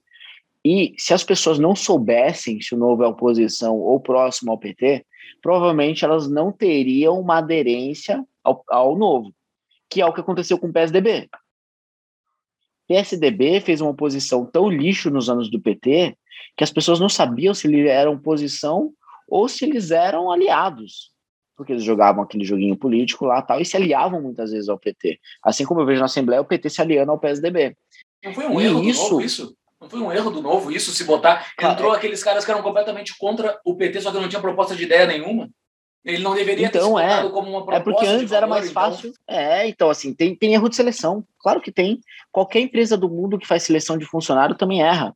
É, a questão é, o nosso processo seletivo era ruim, hoje está melhorando, não sei se ainda é bom, mas tem que melhorar cada vez mais, porque a gente também é meio que uma startup Sim. na política, assim, né? Agora, a questão é a seguinte: todos os partidos são reconhecidos com base nos posicionamentos. As pessoas, para criar uma ideia do que é um partido político, elas entendem, ah, tá bom, mas é, quem que é o, o MDB? O MDB é aquele partido que se alia com quem está no poder. As pessoas têm essa ideia. Quem que é o PT? O PT é aquele partido que se posiciona, sabe, que é a esquerda e tudo mais, Branding, daquela forma. branding puro. É, e isso é. E o PSDB em 2018 se fudeu, se ferrou, né? Desculpa o francês, mas ele se ferrou por quê? Porque ele não passou de uma maneira clara é, onde ele estava. Ele não fez um trabalho bem feito, como boa parte do eleitorado esperava, que era ser oposição ao petismo e tal. Então, assim, e eles tomaram na cabeça. As pessoas vão conhecer o novo da mesma forma como que o novo era em relação. O novo, assim, é muito óbvio, a gente não precisa nem falar, a gente fala mais das ideias, porque é tão óbvio que o novo é contra o PT que não precisa nem falar. Agora, é, diante de outros governos que têm outras vertentes, mais de centro, mais de direita tudo mais, como que o novo se posiciona? E esse posicionamento tem que ser sempre claro. Porque eu não tive 183 mil votos. Assim, porque eu sou conhecido, famoso tal, eu não sou. Entendeu? Muita gente fala assim: não, eu gosto do novo eu gosto das ideias, eu gosto do posicionamento, porque a ideia se, trans, se transforma a posicionamento sempre. Se a ideia não se transformar em posicionamento, ela, ela não se sustenta. Tá? A ideia vira posicionamento. Se você falar assim, não, eu sou liberal na economia, aí na hora de se posicionar, você é negligente com, com uma, um projeto que cria benefício fiscal, entendeu? Você fala, opa, pera lá, entendeu? É ideia ou não é ideia? Porque a ideia tem que se transformar em realidade. Então, é, o que, que acontece? Quando você não dá clareza, e tem gente que é, gosta do Paulo Guedes tal, né? Eu não falo nem Bolsonaro, porque entendo que boa parte das pessoas não gosta do Bolsonaro. Talvez ou outro do novo goste, assim, na, e, e tenha, assim, uma proximidade até na física maior com o Bolsonaro, tá? Na física. Ou, é, na física. Tem gente que conhece mesmo, que é próximo. Agora, o, o, tem gente que, tipo, a maior parte fala assim, não, Bolsonaro é um ser bastante limitado intelectualmente e tudo mais. Boa parte das pessoas entenderam isso. Mas ainda fala, não, o Paulo Guedes, eu acredito ainda em reforma. Cara, não vai ter reforma, cara. Não vai ter, não vai ter. Na minha leitura, na minha experiência política, não tem como ter. Primeiro que a gente está no segundo biênio, que já está todo mundo olhando para eleição. Segundo que não existe convicção de reforma. E, pô, fala, chamar a reforma tributária é isso que veio aí, pelo amor de Deus, cara são mudança de algumas regras que diminuem a complexidade do Estado, que pioram ainda mais a situação, que não resolvem o problema de, de ser um sistema regressivo e complexo, que não propõe neutralidade tributária, que não simplifica. Então, assim, não é uma reforma. E não vai ter reforma. Então, e é isso que a gente precisa, a gente, que a gente defende, nós como liberais, tipo, cara, se não reformar o Estado brasileiro, se não simplificar as coisas, se não, é, não vai, não, o Brasil não vai mudar. Então, ele sequestrou as ideias, a gente não tem clareza do nosso posicionamento, nosso posicionamento porque algumas lideranças políticas do novo e porque muitos filiados também estão é, cada um para um lado diferente. E o maior ativo que eu tenho, que a gente tem no novo, é a marca do partido. É a marca. É o que eu disse, eu não tenho 183 mil votos. Tem muita gente que fala, pô, gosto do novo, vou escolher alguém ali dentro, escolher o Daniel José. Entendeu? Por quê? Porque a marca do novo era uma marca que as pessoas queriam. Quando você não tem clareza de posicionamento, você perde isso. E o pior, para mim, não é nem isso, porque isso aí é eleição 2022. Eu não tô olhando para 2022. Se o Bolsonaro fosse tivesse 90% de aprovação em São Paulo, que é onde é, eu, eu vou buscar voto, tal, não sei o quê, é meu estado. E em 2022, e eu tivesse que escolher onde eu vou defender, sabe? Eu, será que eu vou abrir mão assim de bater no Bolsonaro por conta da minha eleição, tal, tal, tal? Cara, eu vou continuar defendendo aquilo que eu acredito. E eu vou continuar batendo no Bolsonaro mesmo se isso trouxer um, um ônus político eleitoral significativo, inclusive me tirando do jogo. Paciência. Tipo, se a, se a sociedade não quer escolher a ideia que eu tenho para defender, tipo, eu não vou mudar de ideia para que a sociedade me escolha, entendeu? Agora, o que eu estou preocupado como instituição, como partido, é como a gente vai ser lembrado daqui a 30 anos. Porque eu se é daqui essa a 30... pergunta, exatamente sobre essa frase, eu tô com uma pergunta para ti sobre isso. Porque se a gente for lembrado daqui a 30 anos como um partido que não se posicionou de maneira clara com relação a um populista maluco lá do passado, quando o Brasil era um país de estágio civilizatório, sabe, ainda muito atrasado e que evoluiu ao longo dos 30 anos, cara, a gente não vai ter moral para defender nenhuma das ideias que a gente tem. E, pior, se o Bolsonaro daqui a 30 anos ainda for uma imagem respeitada, é porque o Brasil não deu certo, porque, tipo, porra, virou uma, uma zona, assim, no nível, assim, talibã, entendeu?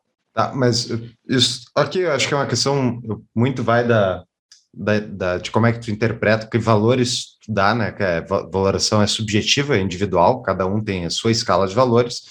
Só que eu não eu enxergo quando vocês quando as pessoas falam do Bolsonaro, os defeitos dele, muito, mesmo os mais críticos, tem muitas coisas que eu concordo, mas eu não enxergo esse mesmo. Pode ser que eu não esteja olhando no lugar certo, mas eu não enxergo esse mesmo tipo de posicionamento com as outras instituições extrativistas que a gente tem no Brasil. Tu que leu aí o que as nações fracassam, ao meu ver, não existe clara, existe não existe uma instituição mais claramente extrativista e maléfica no Brasil, depois do Banco Central, porque esse é sempre o número um, mas número dois, STF, e o que o STF está fazendo. E daí, tipo, eu, eu enxergo muitas pessoas do Novo andando meio que de mão dadas lá com Ciro Gomes e companhia para derrubar o Bolsonaro. Não.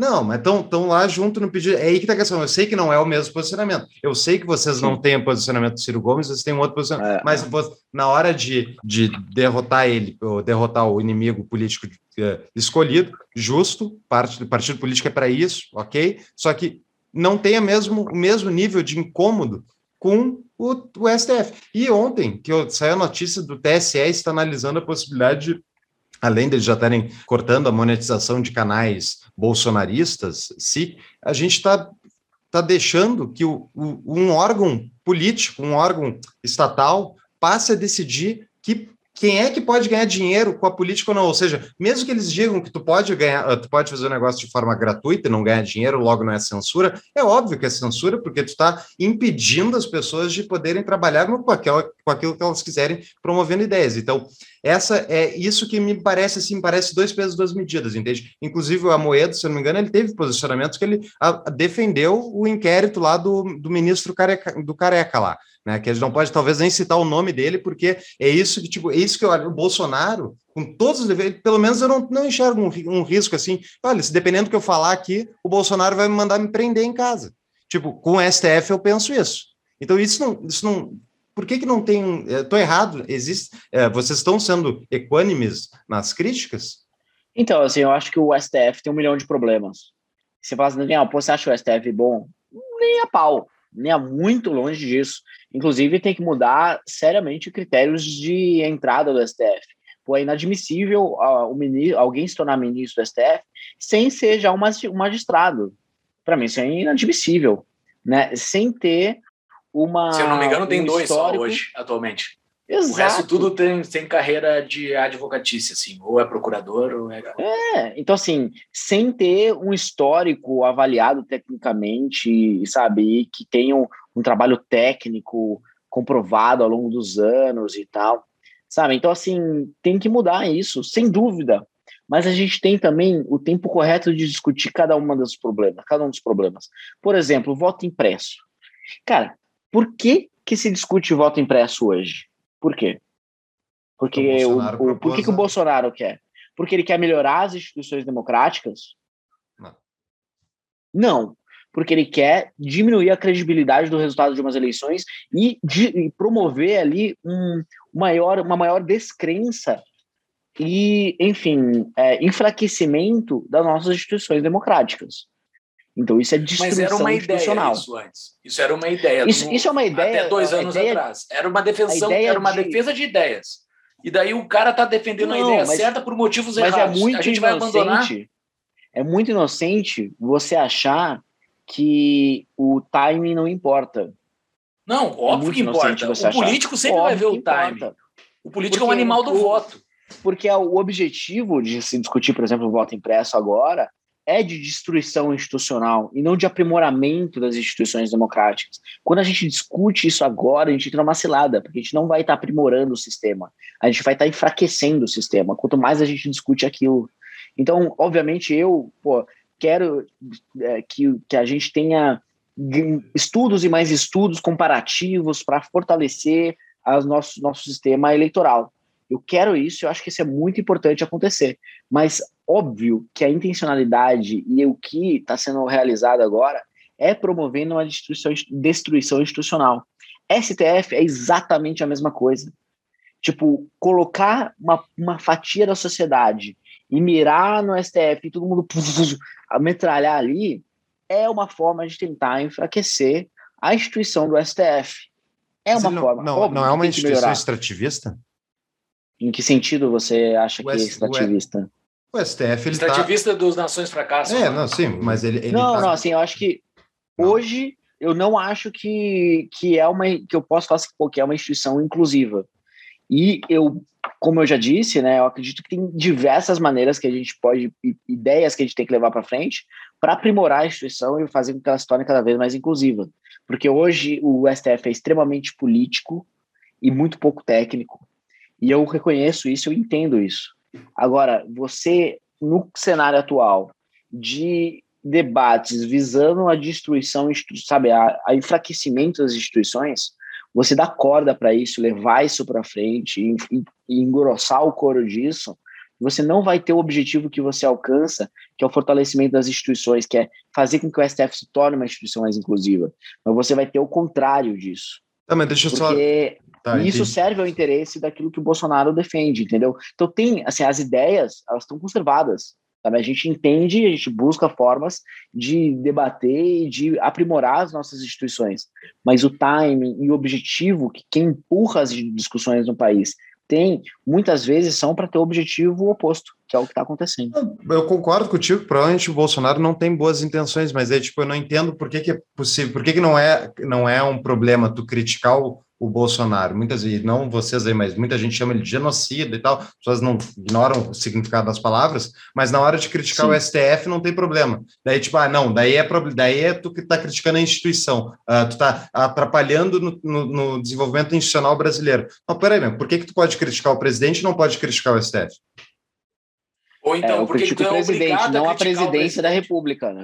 Não, Não, porque é assim, é- são coisas diferentes. Tá, mas Tipo, se tu tá eu falar assim, não, personalizando, a é o- presidência da República é, é uma Sim, sim. instituição. Mas o Alexandre de Bolsonaro não é Moraes. uma instituição. Quero falar do Alexandre de Moraes, quero falar do Barroso. Por que, que isso não? Por que, que isso é um problema?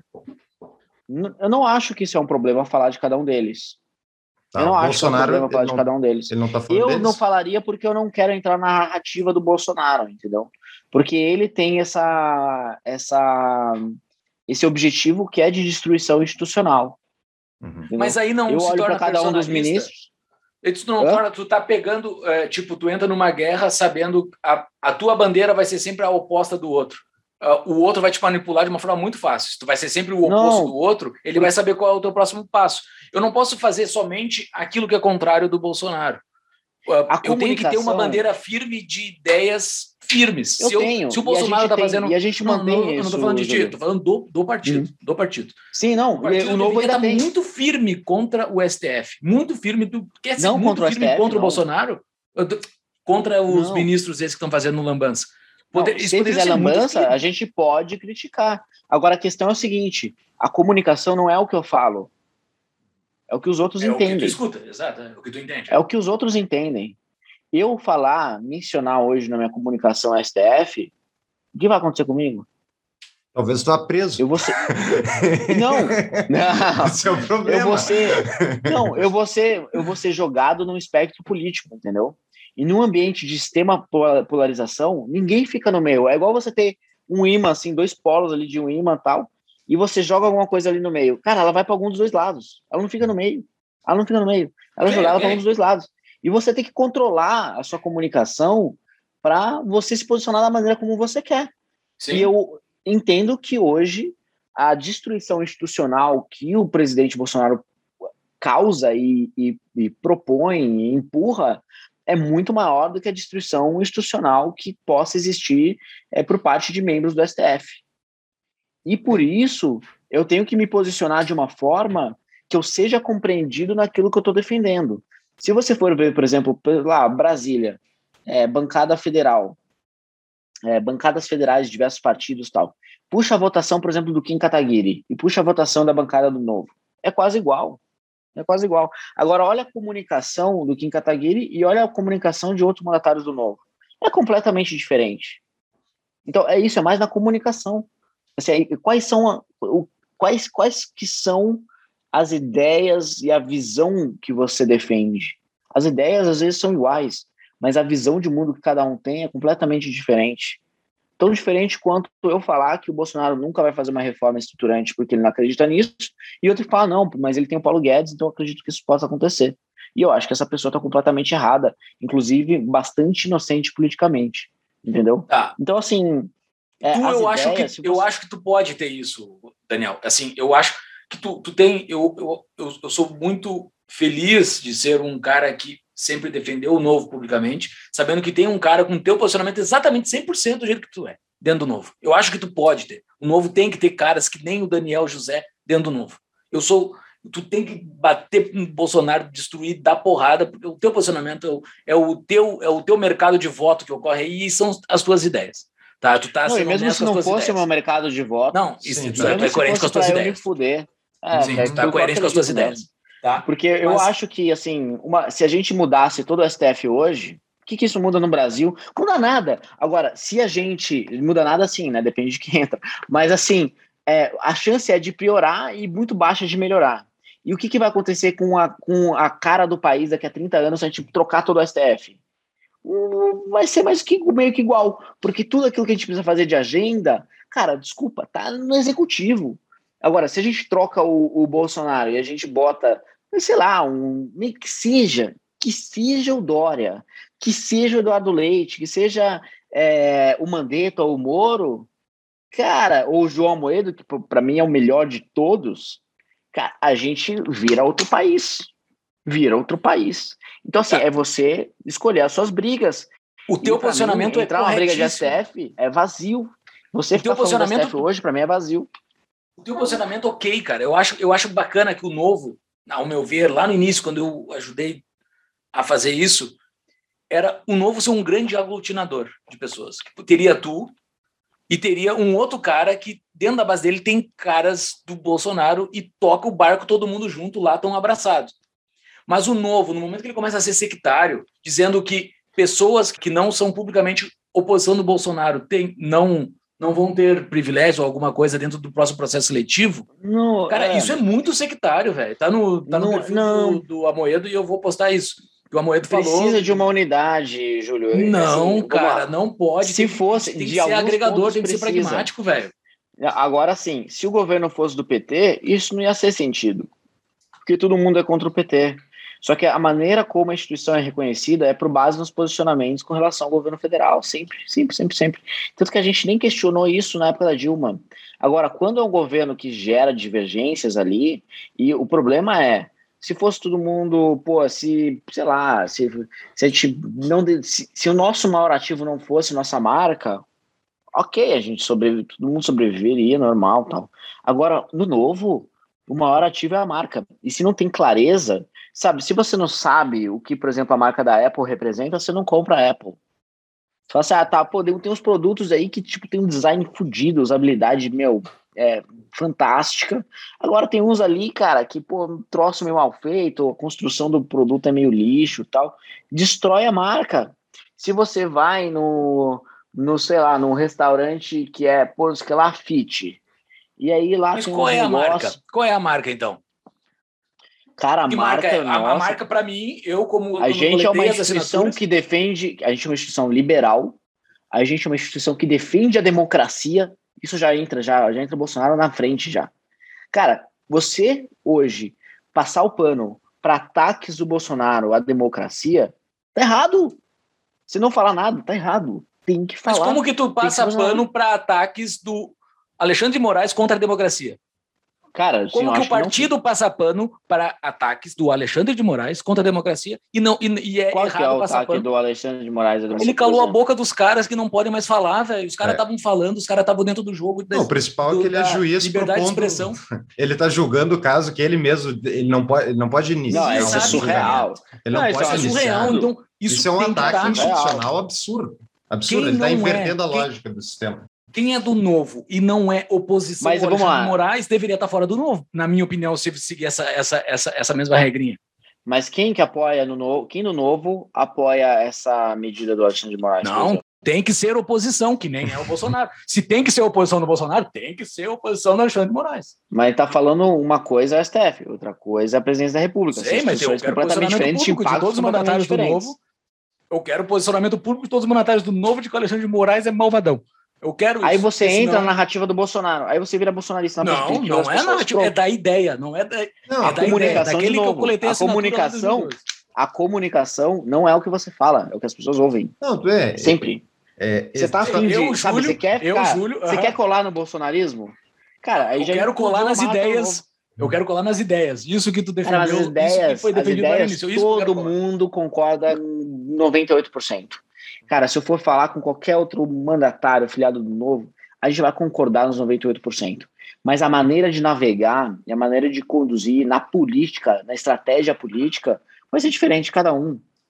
eu- é, cada isso, um. é- isso é que valores a votação do Kim é igual à votação da bancada do novo, cara. É, o- Mas o- a comunicação é diferente. é, eu acho que são. Eu, eu, eu, é quais, quais são as. O que, que você prioriza Uhum. o que, que você prioriza e o que, que você acha que é mais importante para mudar É. o Brasil daqui a 30 anos.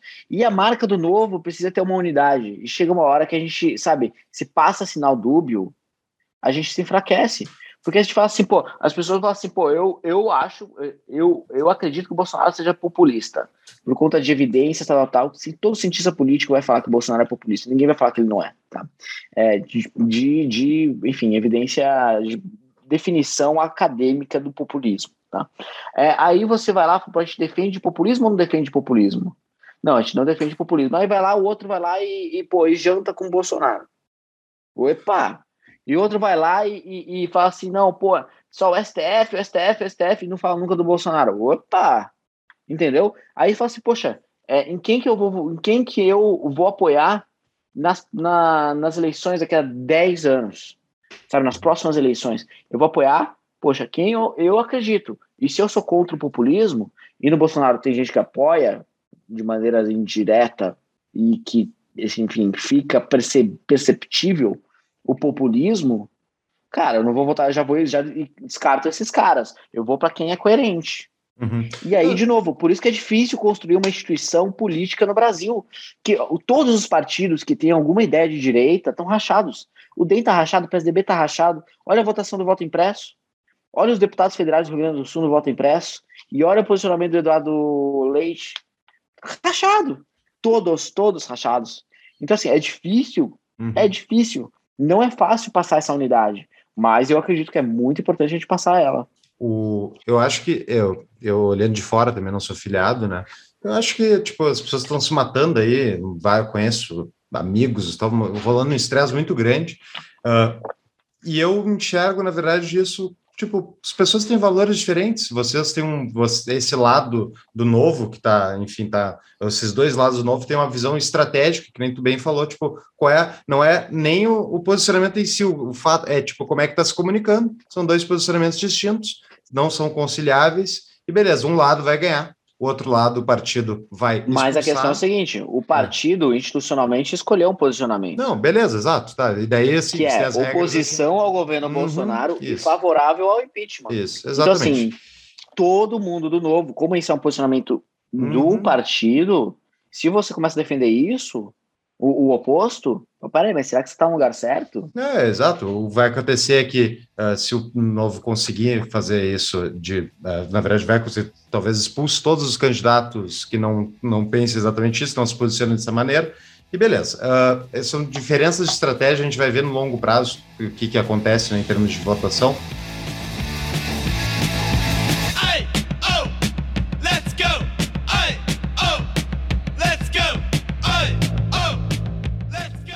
Mas a minha dúvida, eu queria pegar a, prime- a pergunta de patrão da Cláudia Hidalgo aqui. Momento patrão pergunta. Ela quer ouvir justamente o posicionamento do novo eh, em frente às liberdades individuais. Ou seja, dela falou, ah, o novo, ou melhor, o Amoedo, foi super a favor do fechamento dos comércios, lockdowns, etc., durante a pandemia. Enfim, daí tem mais um comentário, mas é, é essa do tipo, a parte do lockdown, ela não vai contra os valores do novo, de liberdade individual, e cada um com sua responsabilidade individual? Vamos lá, eu acho que tem uma ingenuidade por muito, parte de muitos liberais que existe uma maneira absoluta de você interpretar uma situação no seu ponto de vista do liberalismo. a, a evidência de que isso não procede é que teve várias votações que a bancada do Novo veio rachada na Assembleia e em diversos outros lugares. Porque diante de um problema, você tem interpretações diferentes de como, sabe, as nossas ideias podem ser, é, podem ser transferidas no posicionamento. Então, assim, é, dito isso, né, tem muita zona cinzenta. Se fosse tudo preto no branco, era fácil. Não Mas precisava tomar lockdown não é? decisões. Assim, Logo, Agora, trancar o as pessoas em acontece? casa não é, Daniel? O que, que acontece? Sobre isso, não, não é, porque eu acho que se falar lockdown, o que significa lockdown? Tem um milhão de maneiras de fazer. Tem um milhão de, de critérios. Não que são deixar o padeiro abrir a padaria dele. Então, tem uma, um milhão de maneiras de critérios que, que podem ser utilizados. Eu acho que a gente vai olhar no futuro, olhar para trás e ver a maneira como condu foi conduzido por parte dos governadores a pandemia e na tomada de decisão, sobretudo dos prefeitos, tal, a pandemia, e a gente vai achar uma série de erros. Eu, por exemplo, defendo a volta às aulas desde junho do ano passado, junho de 2020, junho, depois de três meses do início da, da, da pandemia. Da... E por que, que eu defendo isso? Porque foi feita uma série de estudos, uma série de experimentos em diversos lugares do mundo, inclusive no Brasil, inclusive mais em 130 municípios do estado de São Paulo, e viu que a abertura das escolas não aumenta a taxa de transmissão. Dito isso, tem que abrir as escolas, seguindo novos protocolos e com adaptações muito simples da realidade da escola. Basicamente, mudanças de processos internos e disponibilidade de álcool em gel e EPI. Né? Muito simples. E verificação de temperatura ali da- da- das crianças ali na porta da escola, que é uma coisa que qualquer shopping tem, entendeu? Então, assim, ali, erros grosseiros. Sobre, com relação ao comércio, se o objetivo é você diminuir o número de pessoas é, em circulação tal, eu acho que existiriam outras maneiras de outras regras, outras, enfim, outras maneiras de se conduzir isso para se atingir esse objetivo. Você restringir o número de horário não é você, não é, por exemplo, no meu ponto de vista, você atingir necessariamente esse objetivo. Agora, você restringir o percentual de pessoas que podem estar nesses locais e de repente até ampliando o horário de funcionamento desses locais, poderia ser uma forma mais coerente. Poderia ser testado, se funcionou, procede, se não funcionou e não está sendo respeitado, restringe. Entendeu? Por quê? Aí tem, a- tem uma concepção também que a liberdade individual ela não é infinita. Tipo, ela para na liberdade do outro. Eu não posso usar minha liberdade individual para matar outra pessoa. Eu não posso. E se eu tô lá e eu tô circulando e eu tenho o Covid e eu tô circulando todo lado de alguns idosos, sei lá, num, em algum estabelecimento, eu tô colocando, sem saber, ou até sabendo, a vida dessas outras pessoas em risco. Então, é, tem uma sensibilidade que não é preto no branco. E tem uma sensibilidade que é como você desenha a política pública. O voucher escolar, por exemplo, puxando para minha área da educação de novo, ele não, o, o, o voucher escolar não necessariamente é um projeto bom. Uhum. Depende da forma como ele é implementado. Depende da como a política pública é implementada. Então, assim, muitas vezes o debate é grosseiro. É uma coisa mal feita. E, obviamente, a comunicação é, é grosseira. Né? As pessoas não têm paciência para ir até a página 2. Né? E eu entendo isso. E por isso que a, é, o desafio de você comunicar uma medida, medida, políticas públicas, que às vezes dão a impressão de transpass, transpassar liberdades individuais, né, gera muitas vezes um debate que é extremamente superficial, mas você ali na posição de governador, na posição de um tomador de decisão, de um elaborador de políticas públicas, tem que ir em todos os detalhes e, e enfim, rodar testes e avaliar impacto para ver se funciona e testar inovações o tempo inteiro. E eu acho que uh, muitas, muitos dos governos foram meio preguiçosos nisso, sabem testar coisas. Mas, Uhum. Poxa, olha só, vou pegar tal cidade, eu vou testar isso daqui, eu vou ampliar o horário de funcionamento, eu vou restringir o percentual, eu vou aplicar multa para quem desrespeita e vamos ver o que acontece, vamos ver se funciona. Funcionou, não funcionou, por quê? Tentar ver, entender e tal, e até encontrar formas de você minimizar o impacto econômico que vai existir, porque se você não cria nenhuma regra para isso, você vai, é, no final de contas, viabilizar que pessoas usem o argumento da sua liberdade de ir e vir para matar outras pessoas, porque é isso que acontece. Mas as pessoas podem, podem Eu- presumir, né? Tem um risco lá fora. Quando tu sai de casa, existe o risco, é a escolha individual, pisar do lado de fora. Se tem um vírus que é mortal para ti, especialmente, é uma escolha individual. Mas Bota é uma você. N95 na cara e taca de pau. Ou fica Mas em casa. tá. Ou fica em casa. Mas aí que tá. Quem pode ficar em casa? Pois é, Mas mas, eu, eu, mas eu, eu posso que- fazer com que o padeiro não abra o É, o- a padaria dele? em Não, não, aí, pô, aí, aí tem que ver, porque aí é tipo uma medida. Isso daí você tá falando uma medida extrema. Fala, poxa, Ocorreu o cara Brasil, fechar completamente, que ocorreu no Brasil e em vários lugares, Hum. alguns lugares de uma forma mais é, extensiva ao longo do tempo, em outros lugares de uma maneira mais pontual, como um- uma, uma medida de choque para reduzir uma situação que estava se tornando caótica em termos de saúde pública. Então tem que avaliar Mas que era, quem fez bem e quem fez bandeira- mal. Como era Então, uma assim, bandeira que não- o Bolsonaro estava segurando, eu não podia defender a liberdade de fato de, de um do padeiro Não, abrir o negócio não, dele, porque senão eu ia ficar como bolsonarista. Não, inclusive eu critico várias medidas de pessoas que são. Não estou falando tudo, estou falando partido, assim, o partido especificamente. Agora, o partido não se posicionou bem contra o lockdown. é política pública. É política pública. Então, assim, é, no caso, por exemplo, de São Paulo, que passou ali, sei lá, pô, os dados estavam extremamente é, de contaminação e de uso de leitos de UTI e tudo mais, extremamente perigosos, assim, né? Extremamente alarmantes. Faz sentido eu pegar duas semanas e fechar tudo? De repente faz. Ali é a escolha do formulador de política pública. De repente faz. Agora, faz sentido fazer essa medida por três meses seguidos e tal? Não faz, no meu ponto de vista. Não faz. né? E, de novo, faltou testes, faltou avaliação é, comparativa com outros, com outros países, faltou é, tentativa de inovações para conseguir obter o resultado minimizando o custo econômico. Algum custo econômico vai ter, porque no final de contas é, o, é um, são trade-offs que a sociedade vai ter que escolher.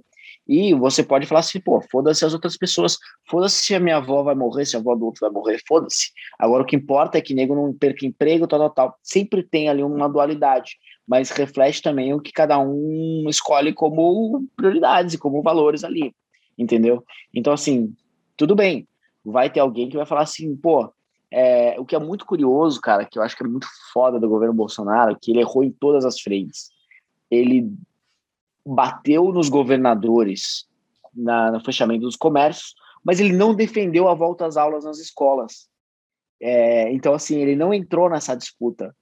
Ele não defendeu, ele ficou quieto. O Ministério da Educação não deu absolutamente nenhuma orientação. Então, assim, falta coerência em todos os Uhum. lados, todos os lados. E, obviamente, é uma situação é, de caráter único e que vai ter imprecisão de informações Sim. em boa parte da tomada de decisão. Então, assim, eu acho que é muito fácil você estar lá. É aquela coisa do. Tem um discurso de 1910 do Theodore Roosevelt, que ele fez em Sorbonne, lá em Paris e tal, que, que ficou muito famoso por um trecho que eu acho que é muito bom, que chama O Homem na Arena. Vocês já viram. Tipo assim, Fala aí. é, depois dá uma olhada. É, eu, eu não vou saber Botar na decor, show mas ele passa. Não, mas o contexto, assim, do que. Do... O contexto é o seguinte: é, não importa quem está comentando, não importa quem está na arquibancada, sabe? É, porque o, o que você fala, o que você faz, não tem impacto. O que importa é quem está na arena, cara. Quem tá ali, meu, na- com poeira, sangrando e, pô, lutando contra o adversário. Isso importa, né? Porque o cara que só comenta, o cara que tá fora, é fácil falar, pô, Sim. pô, é, é, é, lockdown é uma merda, entendeu? E, pô, todo mundo que defende isso em alguma parte ou totalmente, tá totalmente errado, e foda-se. É muito confortável isso. Agora, se bota no lugar de quem tá ali tomando decisão, você faria isso? O que, que você faria? Quais seriam as consequências do seu ato? Será que você seria teria toda essa convicção que você tem? Ou você buscaria falar, poxa, não, pera lá, vamos avaliar cenários diferentes, vamos levantar dados e tudo mais? Sim. Como é que você agiria? Então, assim, será que você está sendo, ao falar, pô, lockdown é uma merda e foda-se, será que tá sendo, você está sendo honesto intelectualmente ou não? Eu acho que se tu é liberal e tu defende a responsabilidade individual e que cada um decida sobre a sua vida, tu entende de um ponto de princípios, de direito natural que seja, e não consequencialista, de que cada um toma a decisão que quiser em respeito da sua vida. Quer abrir com risco de Covid, quer, quer sair da rua e, e correr o risco de, mor de morrer, é idoso, quer Beleza, escolha individual, é isso que a gente não é isso que o liberal defende, que o, o indivíduo está acima do coletivo? Não, essas são as, sempre as ideias, mas as ideias sempre têm aderência à realidade. Por isso que eu olho, por exemplo, para escola austríaca, eu falo bacana. Ela dá orientações filosóficas sobre aquilo que a gente deve priorizar. Mas, meu amigo, se você elaborar política pública com base nisso, você vai fazer atrocidade. Atrocidade. Por quê? Porque você tem que sempre entender como a realidade funciona. E muitas vezes aquilo que você entende, que você tem, é, a sua intenção, ela bate na realidade e o oposto acontece. Por isso que eu sou escola muito mais escola de Chicago. Tem que É. olhar, tem que estudar. Isso, tem não que vamos os abrir dados. esse debate, que senão já É, gente três horas eu posso discutir mais É. 40 horas de Tem que, escola austríaca tem que versus ter Chicago. aderência à realidade, cara. Não, tem tudo bem, a gente discorda. Eu quero, se eu Beleza. elaboro a política pública, é, não. Se eu Uhum. elaboro a política pública, eu tenho que entender se aquilo que eu tenho como intenção vai acontecer na realidade Uhum. é, depois de que aquilo se torna uma política pública, aquilo que é implemen- implementado e toca o mundo real. Então, é por isso que eu sou sempre falo, tem que estudar as evidências, tem que fazer experimentos. E por isso que eu falo, poxa, por conta de muitas vezes debates só em princípios e ideias, a gente restringiu a possibilidade de, de ter estudos muito mais profundos. Então, por exemplo, na educação teve. Pô, fez o estudo do Banco do Banco Interamericano de Desenvolvimento, do BID, em 131 municípios do interior de São Paulo, que viram que, que, que voltaram às aulas antes de outro, do resto dos municípios e que fizeram avaliação e viram que a taxa de transmissão daquelas cidades, daqueles locais, não aumentaram por conta da volta às aulas. Qual que é a consequência imediata? Abre as escolas. Uhum. Abre as escolas, entendeu? É evidência.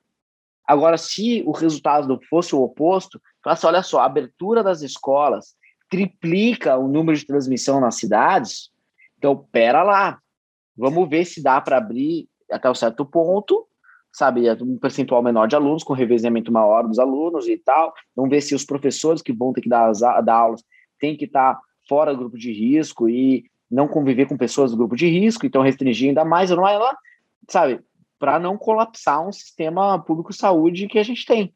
Então, aí são as escolhas de cada um, mas dependem das evidências, entendeu? Se eu viro e falo assim, poxa, se a gente não tivesse feito nenhuma, nenhuma, nenhum lockdown de nada, nenhuma restrição, se continuasse tudo normal, né? Na realidade brasileira, em que dois terços dos idosos moram com o resto da família, é, que é diferente da Suécia. Na Suécia, pô, o pessoal foi lá e soltou, né? E quais foram os resultados econômicos da Suécia? Será que a Suécia teve um desempenho econômico muito superior ao resto dos países? Não, porque a economia é uma cadeia global. A escolha do porra de Taiwan, de outros lugares, impactam diretamente nas escolhas, porra, aqui, no impacto econômico aqui. Porque a, a economia não é assim fechada, não é só Brasil, não conversa com o resto do mundo, não é.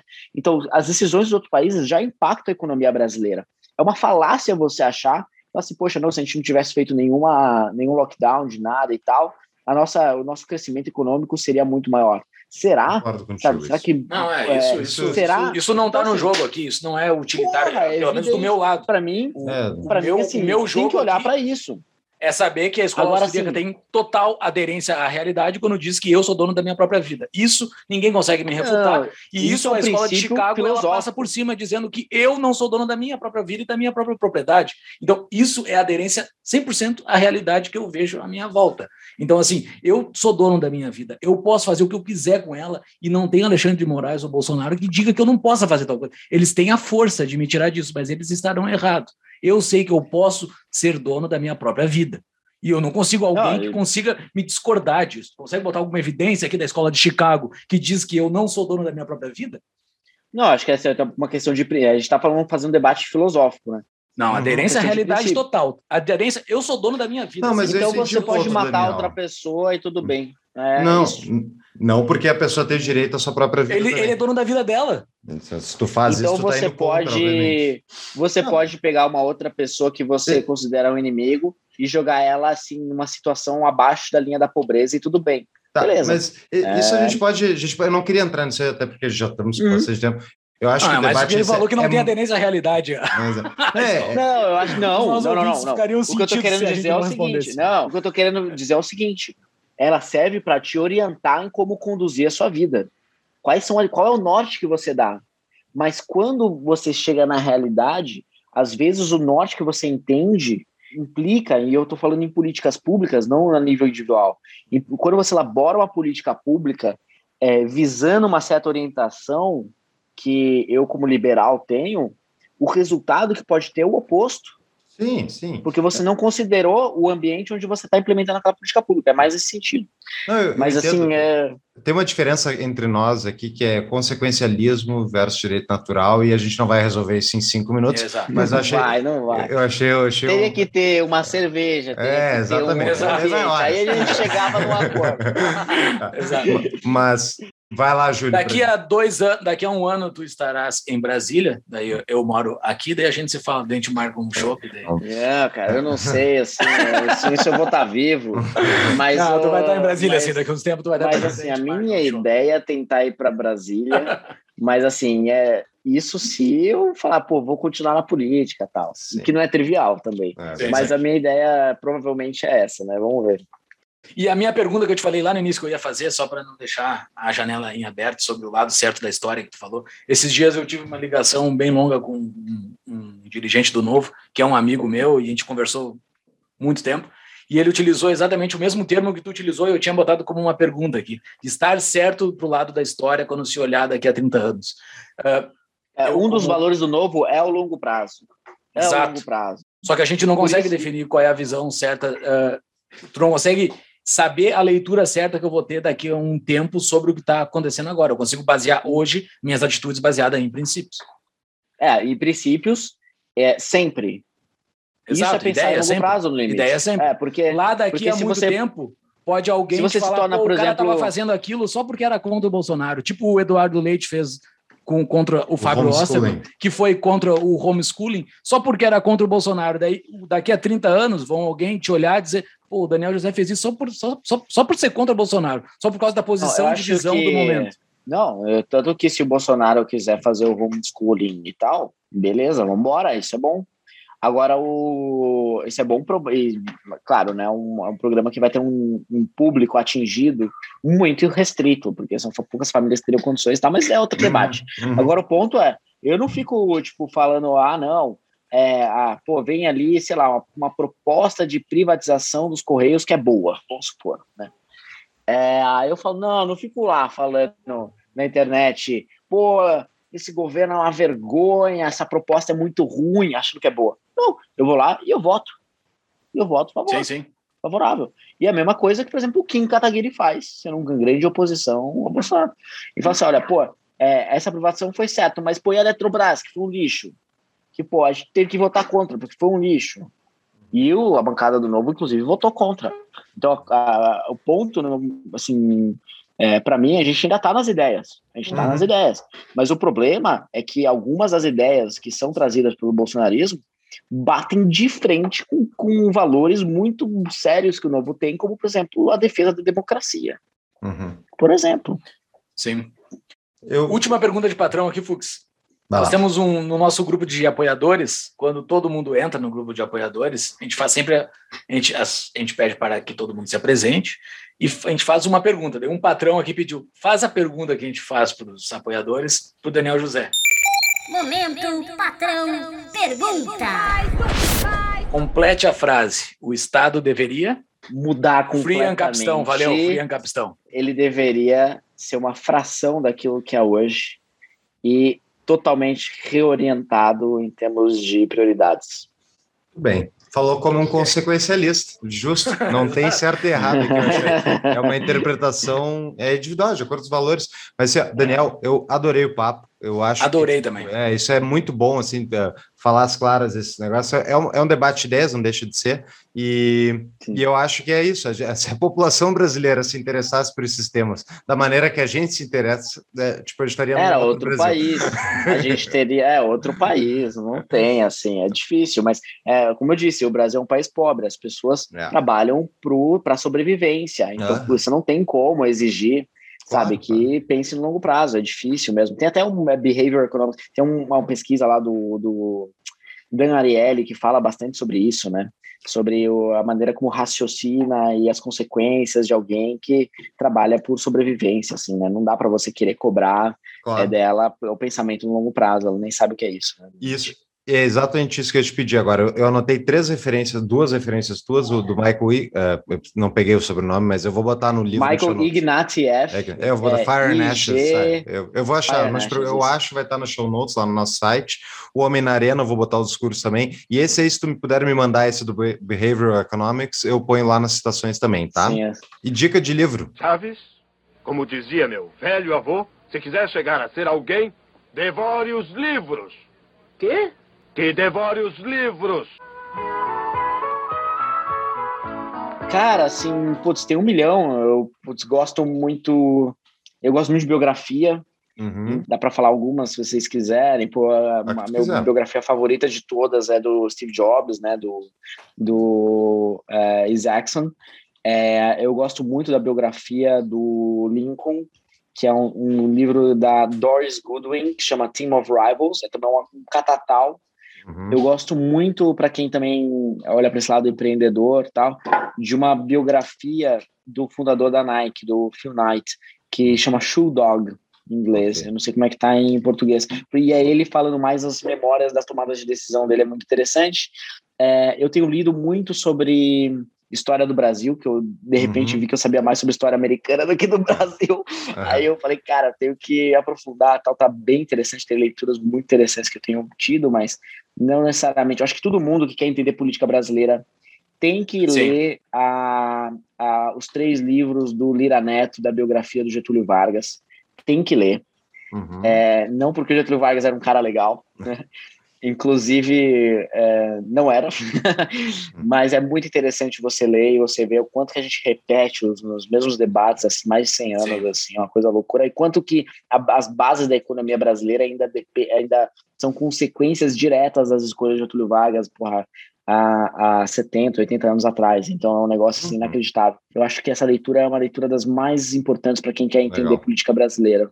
Fala. Thinking Fast and Slow, que é muito bom, Uhum. que é tipo é é sobre sobre enfim mais de sobre nós como como a gente é inconsistente né como pensamento e tal e também um último que eu tenho, que eu falaria que me marcou muito foi um dos- o melhor livro que eu li esse ano é o A Segunda Montanha do David Brooks que é um conservador americano foi meu professor lá em Yale colunista do New York Times assim muito pô, muito respeitado assim um cara bem polêmico inclusive mas é um, é um livro assim muito muito muito interessante mais assim sobre como viver a vida, assim, sabe, os valores Legal. que a gente tem, sabe, como ter uma vida realizada. Eu recentemente perdi meu pai e tal, tenho pensado muito nisso e, e esse livro, assim, ele dá eh, referências e, e fala muito sobre, sobre isso, assim, acho que é fundamental todo mundo refletir, né? Ótimo. Vou, vou colocar Excelente. todos os livros, os que tiverem tradução em português vão estar em português, no nosso show notes, no nosso site. Exato. Quem Boa. está nos ouvindo, não foi citado também o livro Por que as Nações Fracassam. Nós temos um episódio sobre isso, o episódio Boa. 28, somente sobre esse livro, com o Gabriel E- Torres. E a gente tem um outro A- com o Gabriel. Acabando o episódio do Daniel, vão lá e escutem esse E, episódio. e a gente tem um outro com É. o Gabriel Torres sobre vouchers, que foi citado também aqui. Exato. Ah, isso Exatamente. não tem o número aqui. tá, mas vocês procurem lá. Ah, Daniel, cara, sem palavras, velho. Valeu pelo, pelo, pelo, pelo bate-papo. Foi um debate de ideias. Eu acho que o Brasil precisa disso. Eu acho que o movimento das ideias pró-liberdade precisa debater ideias, que as pessoas se sentem em conversa. Valeu por tu disponibilizar, por conversar com a gente. Embora a gente não concorde com muitas coisas, ah, a gente não concorde com algumas coisas, a gente concorda com muitas coisas. Uhum. E, Sim. é legal a tua consistência com as tuas ideias. Tu é, tu, tu tem, tu é muito assim, tu não, tu não tá defendendo uma coisa aqui porque tu quer agradar público ou agradar a gente, tu tá defendendo Não. tuas ideias porque tu defende de fato. Hum, Parabéns, então isso, isso, a Valeu. coragem é a mãe das virtudes, né? Então, tu é um cara de fibra, então tu tem que Parabéns, parabéns mesmo. Valeu, Sucesso obrigado, Júlio. Valeu. empreitada, E espero que tu esteja aqui em Brasília daqui a uns daqui a um ano e pouco. Tomara aí, tomara que dê certo. Tem muito trabalho pela frente, né? A gente tem que ver se o novo ainda vai existir e tudo, né? Pois é. Mas Tá é, saindo muita gente, né? é e tal.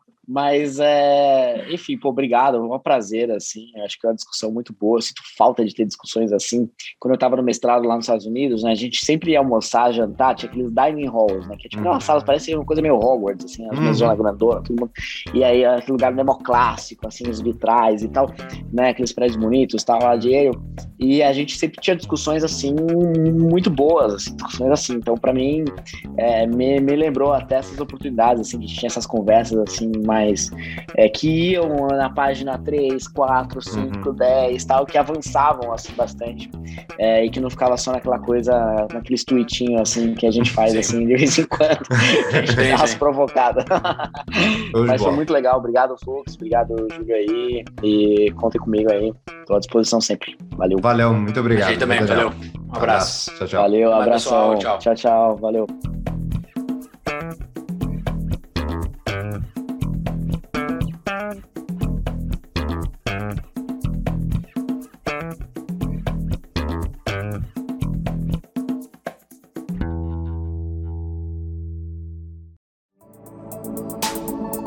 Quem quer investir em startups, tem a CapTable, nossa patrocinadora desde o início do programa praticamente. CapTable cresceu demais desde que a gente começou. A CapTable é a plataforma de lançamento de startups da Startse. Eles têm muitas startups já lançadas com dezenas de milhares de investidores cadastrados e nós aqui do Tapa somos investidores também.